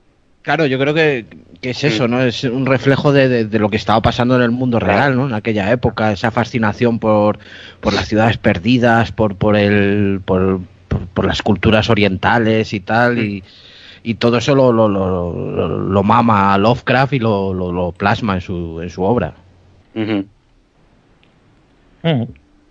Sí, luego eh, la verdad que este, este, tema de las civilizaciones perdidas es, eh, es genial. Y si os fijáis, también está muy presente en la obra de, Robert Howard. Otra conexión encontramos ahí con esa era Iboria, ¿no? que es una era perdida en el tiempo, eh, llena de, prodigios, pero que el ser humano actual no, no, ha, no ha conseguido encontrar ningún vestigio de ella. ¿no? Claro, y Clara Caston Smith, hiperbórea, el continente hiperbóreo. Son continentes que están ahí. Mu, Lemuria, estaban constantemente jugando con ellos, ¿no? Es, gracioso porque a la hora de colocar nombres a este tipo de cosas, en una de las cartas Lovecraft eh, le, dice o habla del propio Howard diciendo que, no tenía mucha habilidad para, inventar nombres. Pero mira, una cosa que, separa a Lovecraft de todos los demás, eh, que también podemos hablar y mencionar algún relato que, que, se podría englobar aquí, aunque no es uno de los ciclos más típicos, sí que hay un tipo de relato que es muy Lovecraftiano, que podría ser, eh, yo siempre lo, lo, relaciono con un nuevo tipo de horror, ¿no? Muy alejado de los fantasmas y de todo lo que se contaba en el terror gótico, eh, que seguía la estela de los descubrimientos científicos de la época, no sin necesidad de entrar en los mitos, porque eh, mucho de lo que hemos hablado tiene este componente, pero además está el tema de los mitos, de los dioses primigenios y de, más elementos, ¿no? simplemente con el terror y la ciencia, con eso Lovecraft ya, con ese, con esos ingredientes nos hace unos cuantos relatos que son muy destacables y que son muy, muy, muy, muy influyentes a lo que vamos a ver después. Eh, uno de ellos podría ser eh, Desde el Más Allá, este relato en el que hay un personaje que hay, con, la, con la tecnología y con la radiación ultravioleta está estimulando la glándula pineal de la gente y haciendo que puedan ver otras dimensiones, ¿no? Eh, ese momento en el que se dan cuenta que, hay otros mundos, pero están en este, ¿no? Y todo ese corpus de criaturas. Eso es muy. Eh, eh, claro, esa, esa tendencia es muy típica de la ciencia ficción de la, de la época, ¿no? Desde de, la Amazing Stories antes de antes de, Campbell, eh, o sea, de. Hmm. de Hugo, ¿no? De, creo que, que eso, el, coger conceptos científicos que no acabas de entender muy bien, pero que bueno, tú los metes aquí, los cuelas y cuentas tu historia como, como puedas y que pues que da juego para para explorar otras ideas es, es muy típico de, de la ciencia Eh, ficción de aquella época. A mí esto me recuerda un poco el tema de la radiación ultravioleta, me recuerda un poco a los primeros tiempos de la, de la radiactividad, que todo el mundo se emocionaba con ella, ¿no? Y, y, y Lovecraft aquí plantea que- que existe una realidad que se puede ver a la, a la luz de una nueva luz, ¿no? Es una época de prodigios. Y él lo utiliza para sus relatos. Al final, eh, tenga un más acierto ¿no? en la parte científica, es pura ciencia ficción esto, ¿no? Y, y en este sentido también tiene los relatos de Herbert West, reanimador, que son un trasunto quizá de, de, mm, de Frankenstein, pero eh, eh, contado de otra forma, ¿no? Con el terror de por medio, los reanimados y tal. Luego, El color de que cayó del cielo es un relato en el que no están muy metidos los, los, los primigenios ni, los- ni, ni el corpus de mitos, pero también te habla del miedo que viene del espacio, ¿no? Ya es algo físico, no, no hay fantasmas, no hay, no hay tradición de casa encantada, no, no es nada de esto.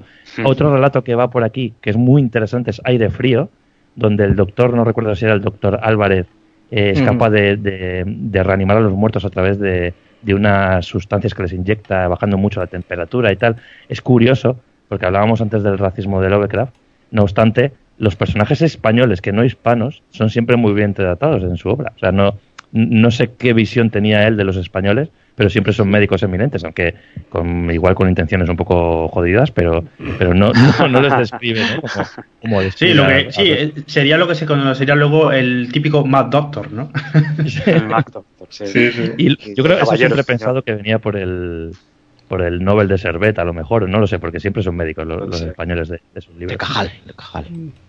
Eso es. Bueno, y luego, eh, el- por terminar con este tipo de relatos que utilizan la ciencia, los sueños en la casa de, eh, de la bruja, esto es el mejor ejemplo de lo que dice Ángel, se pone de moda el tema de, de los uni- universos en contacto, universos paralelos, se habla de esto en física teórica, no sé si incluso la cuántica llega a manos de, de- de este hombre, y aquí, con las geometrías no euclidianas que tanto le gusta utilizar, hablamos de, de- de una habitación en una casa que, que contacta con otra dimensión, ¿no? O sea, ciencia ficción pura y dura, mezclado con terror, pero yo creo que muy, muy avanzado a su tiempo todo esto, ¿no? Total. Sí, sí, totalmente. Fue un, fue un baluarte y un pionero, ¿no? En, mezclar este tipo de cosas. Mira, y antes habéis dicho lo de Ambrose Bierce.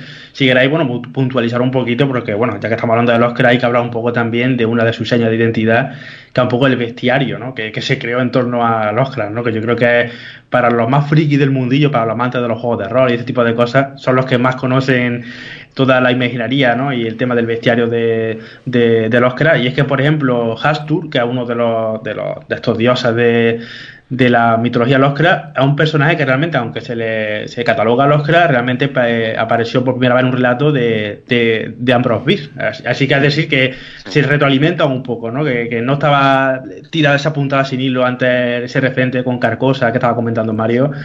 Hmm. Y dentro, y dentro de los personajes así creados por Lovecraft, ¿cuál es vuestro favorito? Porque yo, el, el, el mío ya, ya ha salido antes, que es Nia- Nyarlathotep, porque yo creo que es el que tiene esa interactividad, incluso esa parte más maliciosa, ¿no? Porque el resto no interactúan, ¿no? No dejan de ser seres que están por encima de nuestro entendimiento, ¿no? Y bueno, y luego a nivel de diseño y eso, bueno, Cthulhu, el más icónico de Claro. ¿no? O Cthulhu. Claro. Pero ni a la total yo creo que, bueno, en malignidad y en esa interacción que, que crea con el ser humano, yo creo que es un personaje muy rico y al que se le ha sacado mucho provecho tanto en cine como en, en otras obras posteriores, incluso en videojuegos y demás. ¿no? Pero bueno, Sí, a- mí me gusta, a mí me gusta mucho Subnigurat, ¿no? La cabra, la negra cabra de los bosques Mm. con sus 10.000 vástagos, ¿no? Que no deja de ser una, una diosa de la fertilidad, aunque su aspecto es repulsivo, ¿no? Eh, es uno de los dioses no primigenios, sino exteriores, porque no Mm. está cautivo o durmiendo en, en nuestro planeta, en nuestro plano, sino que está en, en el espacio exterior, ¿no? Y a mí me, me- me parece entrañable, ¿no? Es una, visi- una visión grotesca, pues, de, de Isis, de Istar, de Inanna, de todas es. estas diosas de la antigüedad. Me gusta muy, mucho. pro- muy propio de, de la visión del sexo de Lovecraft. por Exacto, lado. exacto, la visión del sexo. Sí, sí, el- el- la vagina dentata, ¿no? Que diría San Pablo también. Otro, otro Sí. famoso. Joder, es más, eh, si hablamos de personajes de Lovecraft, eh, vemos sus, sus fobias o sus tendencias ocultas. Por ejemplo, el propio Herbert West, siempre el- esos relatos están contados por, por un personaje que le acompaña a todas las partes, que siempre está diciendo que es un liante, pero no se separa de él, es que es su amante. Es, claro, es, es algo evidente, ¿no? Que no, nunca se diga, pero, pero eh, por ejemplo, en Providence, Alan Moore lo, lo- lo especificó, o sea, lo, lo, planteaba así, ¿no? Como si fueran pareja. Y, recuerdo los personajes del horror de Dunwich, que yo creo que son los personajes mejor construidos de toda su obra, porque es una obra que no, que no precisamente no es lo más importante, ¿no? El desarrollo de, personajes. Pero esta familia solitaria, e incestuosa, eh, que, tiene parte del Necronomicon, ¿no? Que parece que están cuidando o, que incluso que han gestado a ese horror mm. eh, que, no deja de ser, bueno, pues otro dios primigenio, que todo termina en la Universidad de Arkham. Es un relato que mezcla mucho lo que es la, el corpus de mitos de, de, Lovecraft, pero también desde un punto de vista más cerrado, más un poco en la línea de, la sombra sobre Ismut, quizá, ¿no? Sí, empieza de una manera, por así decirlo, un poco costumbrista y acaba súper desatado. una auténtica locura, como acaba ese relato. Fijaos que esas familias hacéis hoy la ruta 66 en coche y os las encontráis eh, en cualquier gasolinera, ¿no? Y os venden, yo qué sé, unas hamburguesas y una botella de bourbon y están allí sentados en el porche. Son, son todos iguales, son una pandilla de, endogámicos de, primera, tío. Es terrible. Sí, sí, como los de la matanza de Texas, ¿no? Eh, sí, exacto, exacto. Eh, dentro de, lo que es el, el, gótico americano del terror, es un personaje, son unos personajes muy, muy recurrentes recurrentes. Mm. Muy bien, y, no sé, eh, hemos hablado pues eh, un poco de todo. Eh, ¿Cuáles pensáis? Yo creo que lo hemos, lo hemos comentado alguna vez, ¿no? Pero yo creo que una de las de sus principales aportaciones cuando incorporó a la ciencia a su, a su peculiar literatura, ¿no? Que es, que es un destilado de, Lovecraft, perdón, de... Poe. De Poe.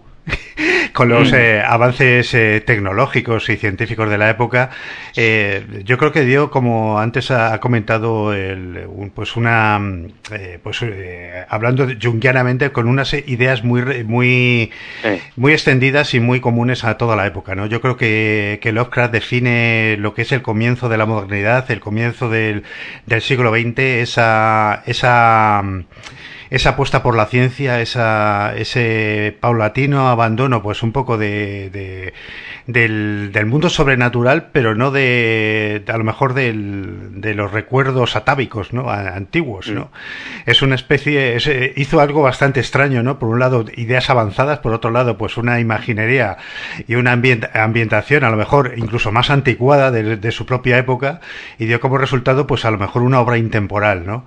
Yo creo que es una, eh, eh, es, un personaje genial eh, es su estilo y no sé, eh, y, que ha influenciado un poco, si queréis, hablamos un poco por encima de lo que, de su influencia en la cultura popular del, del siglo XX que venía y, pero vamos, eh, yo creo que es una, esa influencia llega hasta nuestros días, lo hemos visto, lo estamos viendo constantemente en cine y televisión, esa imagen del ser humano como algo pequeño, algo que puede ser aplastado por otros, otras ah. formas de vida mucho más avanzadas y para las cuales eh, eh, no les producimos otra cosa que indiferencia.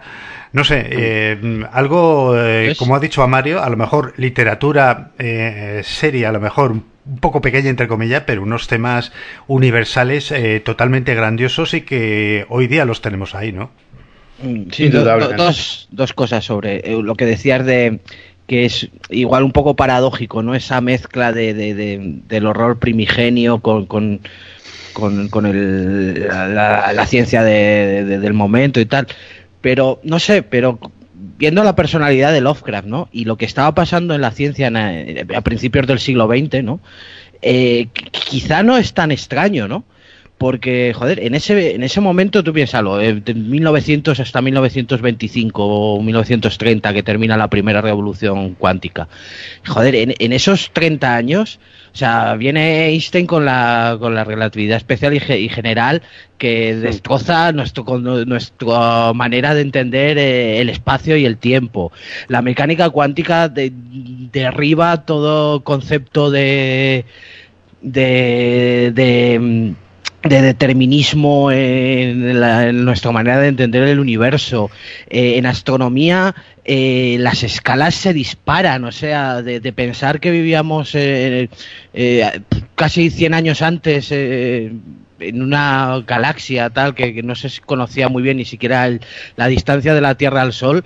Eh, en 1920 llega Hubble, te descubre que, que, esas nebulosas espirales son otras galaxias a, a millones de años luz de distancias y que el universo se está expandiendo y que somos una miseria cósmica en un lugar remoto perdido de una esquina de la galaxia. Es decir, que, si estás enterado de todas esas cosas y tienes la mente que tenía Lovecraft de, de, tenerle miedo a todo, es para acojonarse mucho. Sí, sí, y sobre todo su gran acierto es eh, llevarlo, digamos, al, a la puerta de al lado, al vecino de al lado, a la calle. Exactamente. él, él entronca un poco con el, con el eh, digamos, a, un nivel muy íntimo, ¿no? El, terror, que es un poco como lo sientes cuando estás leyendo sus novelas, ¿no? No son de gran, son grandiosos temas de tratar de una forma grandiosa, ¿no? Sino tratado de una forma muy personal y muy íntima, ¿no? Pero es que esa, mm. esa que comentas, Manuel, es la clave, porque ahí es donde conectamos el horror cósmico, o sea, la, eh, ese ser humano que está desplazado por primera vez en, toda su historia como ser consciente se desplaza del centro de la creación, ¿no? Y, tenemos un siglo XX en el que te dicen, ojo, eh, no eres el centro de la creación, no es solo eso, sino que eres una parte muy pequeña. Y esto, mm.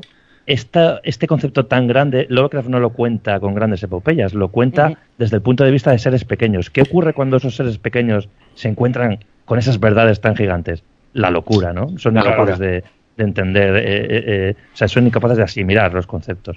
Y eso es, es, una, es la grandeza de, esta obra. Yo creo que, que cuando, cuando aceptas ese juego, es que es, es maravilloso. Realmente yo creo que es, y luego también, Mario, una cosa realmente alucinante es cómo los crea abandonar el terror más clásico, ¿no? más sobrenatural, y entra de lleno en eso, lo que estamos comentando, en un, en un nuevo horror, mezclando cultos ancestrales con los avances tecnológicos, ¿no? Así se pastiche y lo bien que casa, ¿no? Lo mismo te cuenta un, un rito ancestral de una ciudad perdida, ¿no? Que puede abrir un, portal que trae a otros seres de, de otras dimensiones, como bueno, como los últimos avances en expediciones científicas, ¿no? Cómo todo eso lo, lo, une, que parece fácil, pero es realmente complejo, y cómo, bueno, cómo escupe, ¿no? Toda su mitología. Yo creo que es algo también a, poner en valor, ¿no? Cómo abandona hasta ese momento el terror más clásico, ¿no? Más deudor de, la, de, lo que veníamos de la literatura del terror gótico, y cómo ya se mete en, el nuevo terror, ¿no? En el nuevo, en el nuevo horror. Yo creo que con él nace un poco el, el, horror que llega hasta nuestros días, ¿no?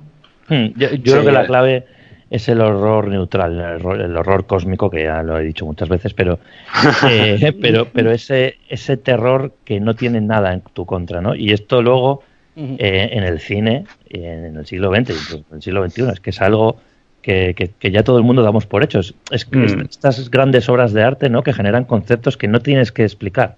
Y esto lo consiguió Lovecraft. O sea, yo, si alguien quiere escribir un guion de, de, de un monstruo en el espacio, como en su momento pasó mm. con, con Dan O'Bannon y, con toda esta gente mm. de, Alien y eh, Ridley Scott y tal, no tienen que explicar que ese es un ser que no tiene sentimientos o que, o que directamente no, no, no interactúa emocionalmente con los personajes. Ese, ese, terror neutral ya, ya estaba aceptado por la comunidad, ¿no? De hecho, Mario, el propio Guillermo del Toro, que ya sabéis que es un gran admirador de, de los cracks, ¿no?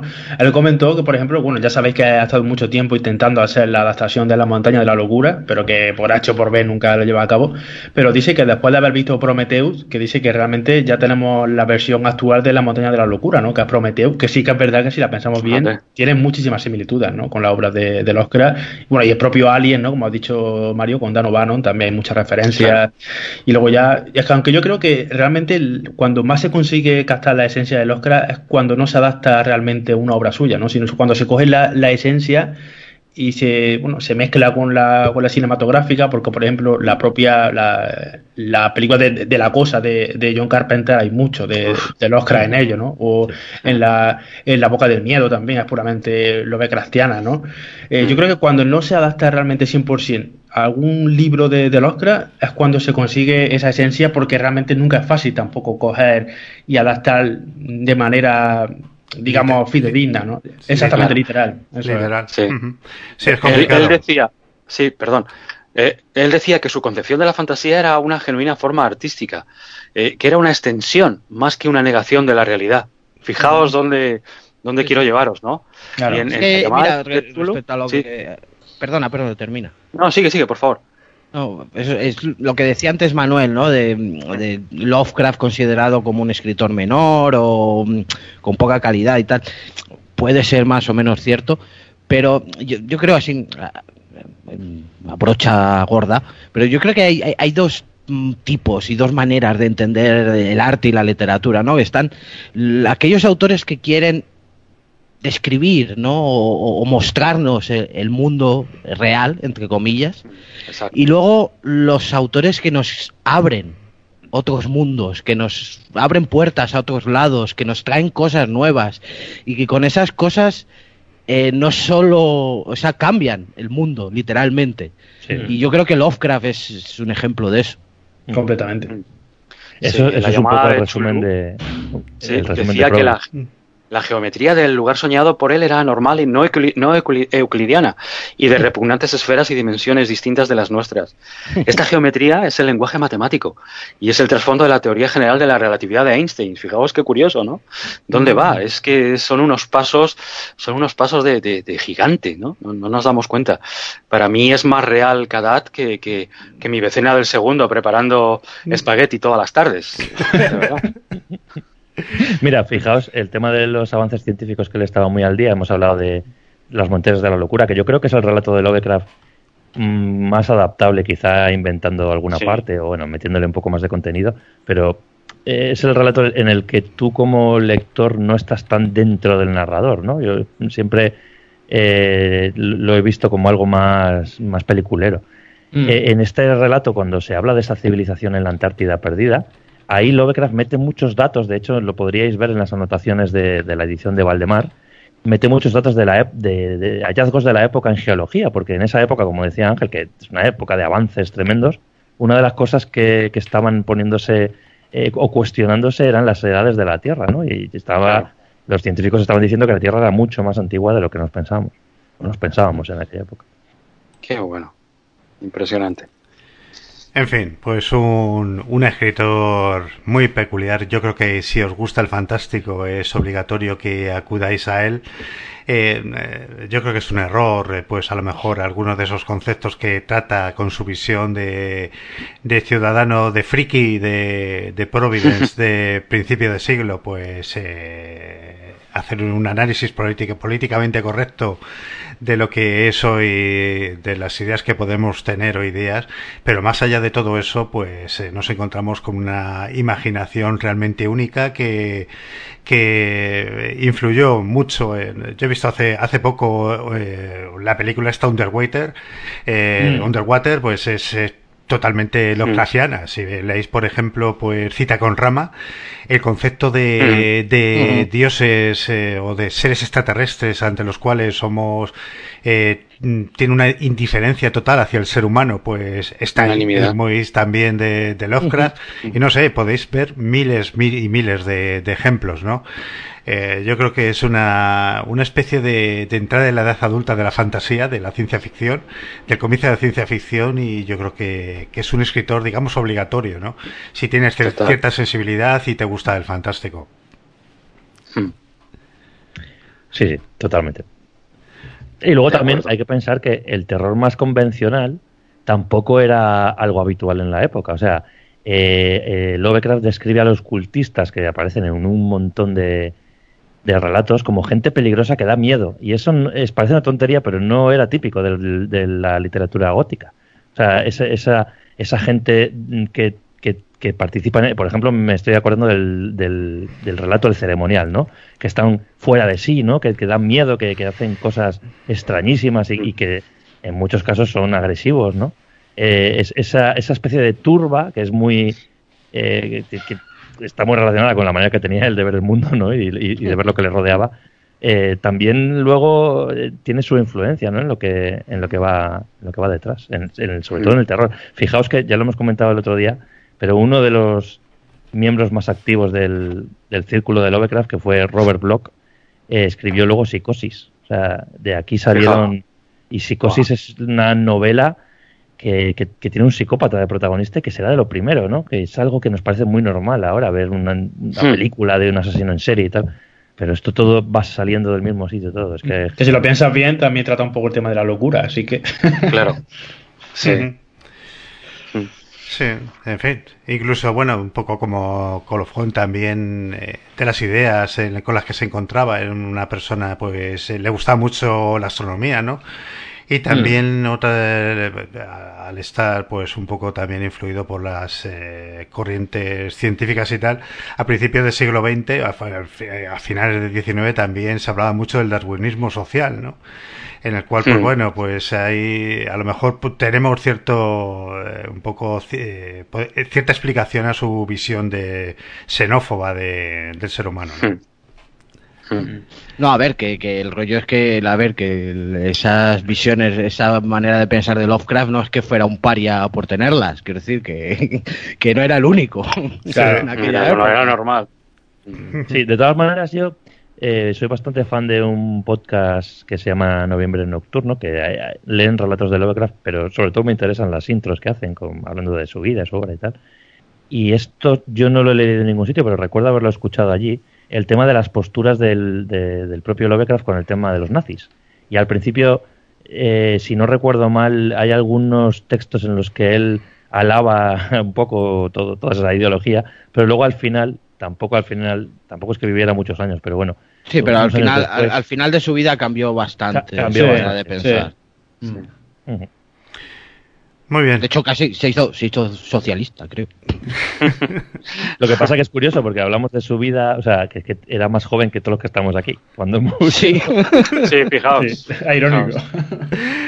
murió, murió con 47 años, creo, ¿no? Murió en 1967 y nació en 1890. Cáncer intestinal. Entonces era más mayor que yo, ¿eh? pensé que había muerto con Cáncer intestinal. El, que, murió más joven que nosotros fue Robert Howard, Mario. Ah, vale, por eso lo confundió, correcto. 33, ¿no? Sí, creo. Sí, 33. Robert Howard, que, eh, al cual se le, se le presentaba Conan en su habitación para contarle los, las historias de la Edad Iboria. Hombre, un hombre, obsesionado de, de un hombre obsesionado, obsesionado con el culturismo, ¿no? Sí. un tipo peculiar. Y el boxeo. Y el boxeo, eso, y el boxeo. Muy bien, oye, pues eh, si tenéis algo más que más que comentar, probablemente hagamos un programa más adelante hablando de, de lo que son las películas o influencias directas de Lovecraft, mm. pero un poco como introducción y sobre todo para, para si no recomendarlo, porque es muy fácil recomendar una, una figura tan conocida como Lovecraft, sí recordarlo y sí ponerlo otra vez sobre vuestra memoria y si tenéis algún libro por ahí de él, pues que lo pilléis y empecéis a a, releerlo otra vez, que siempre viene bien. Luego, eh, Manuel, si nos dejas meter la cuña, porque nosotros en, en, en, las tortas hicimos un programa sobre Lovecraft y Providence y tal, que bueno, repetimos muchas cosas de las que hemos dicho aquí, pero ah, está enfocado sobre todo en el análisis de, Providence, ¿no? Este cómic de, de, Alan Moore, que es muy interesante. Y bueno, pues si queréis escucharnos otro rato más hablando de Lovecraft y del cómic, pues ahí nos tenéis. Genial, genial, pues lo haremos. Ya lo creo. De hecho, eh, eh, dale, dale, Manuel. No, no, eh, sigue, sigue, Mario.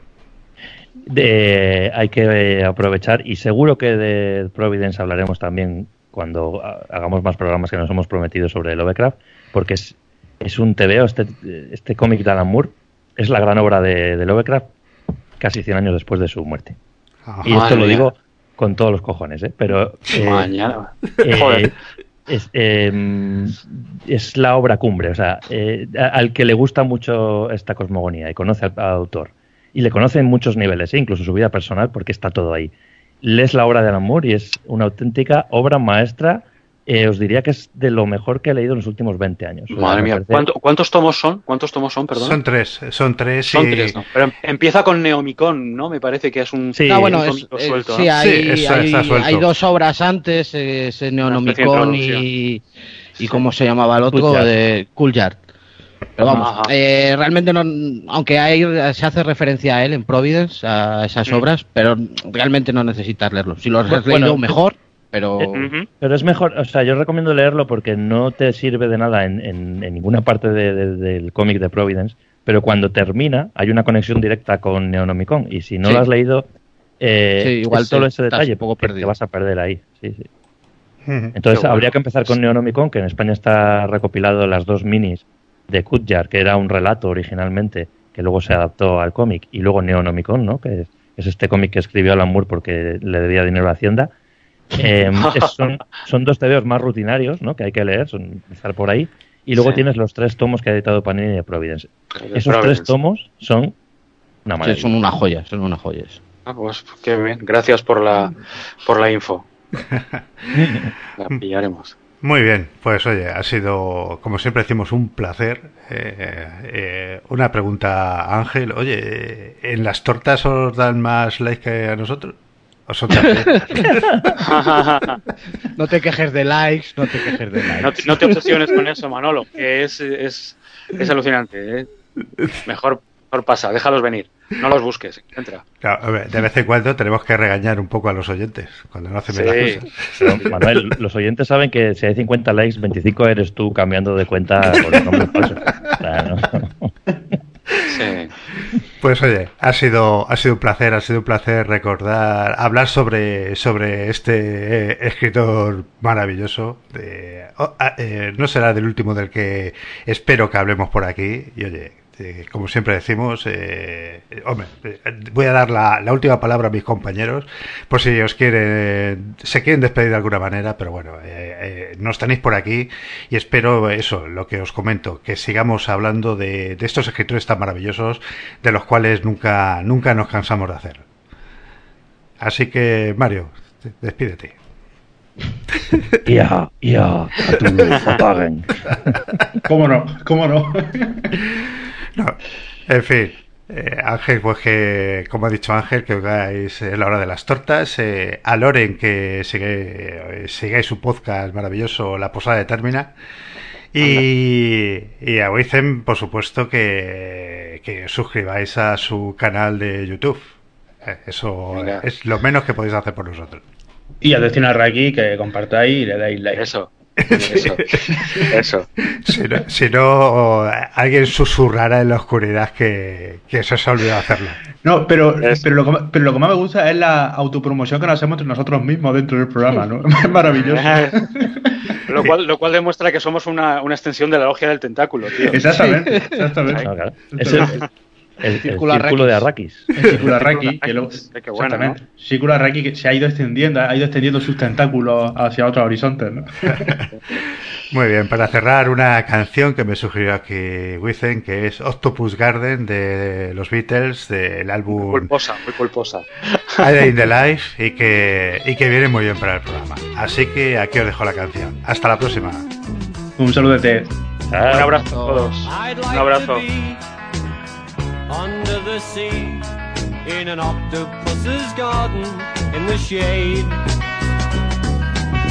He'd let us in, knows where we've been in his octopus's garden in the shade. I'd ask my friends to come and see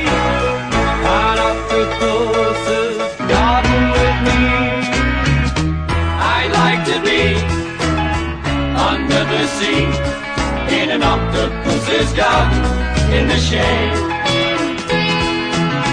We would be warm below the storm in our little hideaway beneath the waves, resting our heads on the seabed in an octopus's garden near a cave.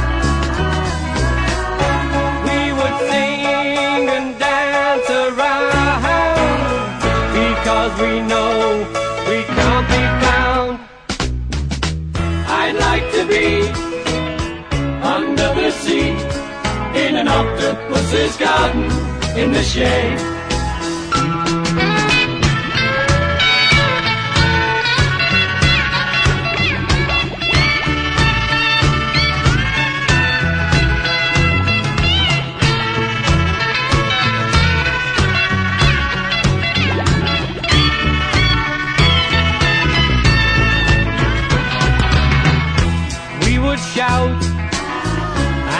Swim about the coral that lies beneath the waves.